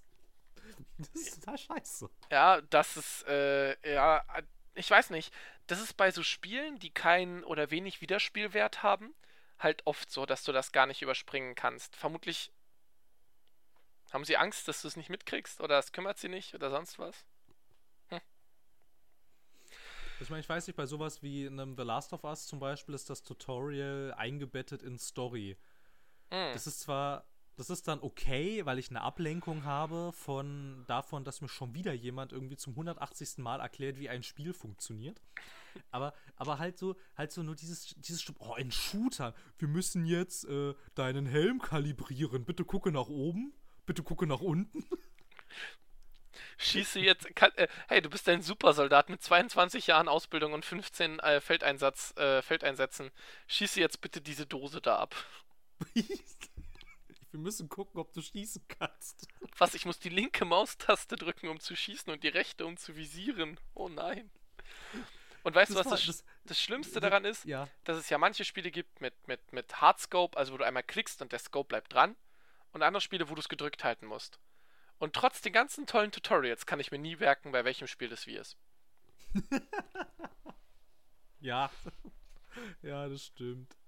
Das stimmt, da komme ich auch nie dahinter. Ich vertue mich ständig und sterbe oft. Deswegen. Das ist sowieso meine Einstellung bei Computerspielen. Ich vertue mich ständig und sterbe oft. ja, ich vertue mich auch ständig. Ich habe das auch meistens, wenn ich dann so äh, bei, bei How Long to Beat gucke. Ah, okay, das Spiel geht fünf Stunden. Dann brauche ich zehn. ich bin auch häufig zu blöd für alles irgendwie. Ich weiß auch nicht, wie ich ich weiß auch nicht, wie ich es hierher geschafft habe. Besonders bei so, besonders bei so Adventure. Ich weiß gar nicht, Wie ich es nicht, hierher man- geschafft habe, wo jetzt hin? In den Podcast oder wie du deine 20, 21 Jahre mit äh, Spielen überlebt hast? Ja, also halt besonders bei Adventuren. Ich weiß nicht, ob man mehr auf dem Schlauch stehen kann. Oh ja, doch, stimmt. Ja, ich erinnere mich. Da gab es Momente bei, äh, bei Divinity. Stimmt. Stimmt, Divinity hat ja auch manchmal so Rätsel. Was passiert eigentlich, wenn ich diesen Knopf drücke? Phil, du hast mich gerade verbrannt. Oh ja, stimmt. Ich bin, ich bin jetzt tot. Kannst du bitte rüberkommen? Was passiert, wenn ich diesen Knopf drücke? Jetzt hast du mich eingefroren. Ja. Ähm, und Ja. bevor wir uns jetzt noch weiter gegenseitig roasten, ähm, würde ich sagen, äh, verabschieden wir uns nett, oder? Ey, wir können uns nett verabschieden oder aber ihr könnt jetzt auch noch hier im äh, Endgame-Podcast bleiben und noch die Gebiete, die ihr gerade angehört habt, einfach nochmal anhören, aber diesmal mit erhöhter Schwierigkeit und mit 0,0001% mehr Wahrscheinlichkeit epischen Loot zu droppen. Wie wäre es denn damit? Und ihr könnt zählen, wie oft wir Federn sagen in diesem Podcast und es uns unten in die Kommentare reinschreiben. Was, Und Federn? Federn, wie bei Assassin's Creed 1, wo man Feder sammelt. Ach so, ja, aber ich glaube, ich habe nur dreimal Federn Da, gesagt oder sagt so. es doch nicht. Entschuldigung, Entschuldigung, Entschuldigung, Entschuldigung. Ich- Oder ihr könntet jedes Mal einen Shot trinken, wenn wir uns über Open-World-Mechaniken beschweren. in dem Open World Podcast sehr ungewohnt. Wie dem auch sei. Ähm, ja, ich weiß nicht, waren wir, waren wir nicht vielleicht ein bisschen zu negativ? äh, irgendwie sind wir gefühlt in letzter Zeit immer so negativ. Äh, ich, muss, ich muss zugeben, das liegt, glaube ich, an mir. Meine Art, Kritik zu üben, ist manchmal recht harsch, hat man mir mitgeteilt. Ähm, ich, ich meine das gar nicht böse. Wie man hört, habe ich an Yakuza auch sehr viel Spaß gehabt und auch an Skyrim sehr viel Spaß gehabt. Ähm, und bei denen habe ich auch äh, ziemlich viel Gutes gelassen. Aber ich kann, glaube ich, mit Fug und Recht behaupten, dass äh, der größte Teil der modernen Ubisoft äh, Open Worlds äh, ziemlicher Bockmist ist. Und dafür stehe ich auch. Ja, ja, ja, na klar. Ja, ich wollte halt auch noch mal so ein bisschen darauf, darauf hinaus, dass ich diesem Spielkonzept eigentlich gar nicht so sehr abgeneigt bin, wie es jetzt hier vielleicht äh, rüberkam. Aber halt, ja, da würde ich mich halt voll anschließen. Der Großteil ist halt einfach nicht gut umgesetzt. Und ich habe auch ein bisschen versucht, das mit Skyrim und jetzt auch Red Dead Redemption 2 ein bisschen zu relativieren. das ist so, so, hey, eigentlich mag ich das, aber macht es halt doch bitte, dass das nicht kacke ist. Ne, wir hatten es ja, schon ich fand, wir hatten es schon ganz gut zusammengefasst mit den Worten, es muss halt, es muss halt passen. Also die Welt, es darf nicht, das Spiel muss von sich aus Open World sein und nicht Open World gemacht werden. Ja, das sind doch schöne Schlussworte. Auf jeden Fall. Na dann. Äh, hoffentlich seid ihr jetzt nicht besoffen, wobei das auch ziemlich dämlich ist, wenn wir diese. Na, das ist ja Wiederhörwert. Nee, nee, nee, alles gut. Alles gut. Der Wiederhörwert.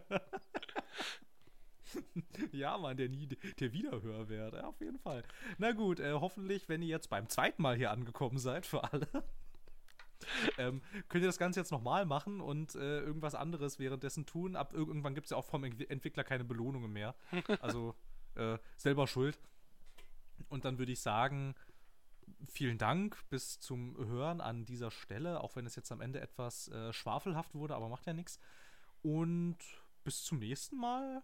Ja, tschüss, ne? Ja, ähm, danke fürs Zuhören. Äh, folgt uns, hört unseren nächsten Podcast. Äh, sagt uns, was ihr denkt. Das finden wir und ich, insbesondere ich eigentlich immer besonders cool. Äh, bleibt irgendwie, irgendwie nett dabei, auch wenn andere Leute eure Meinung vielleicht nicht teilen oder wenn ihr vielleicht meine Meinung nicht teilt, das ist völlig okay, aber ich weiß nicht, ich mag nicht beleidigt werden, glaube ich. Also tendenziell nicht. Nicht, dass es passiert wäre, aber ich wollte es mal sagen. Und äh, Grüße an euch alle, tschüss und over, aus und Ende.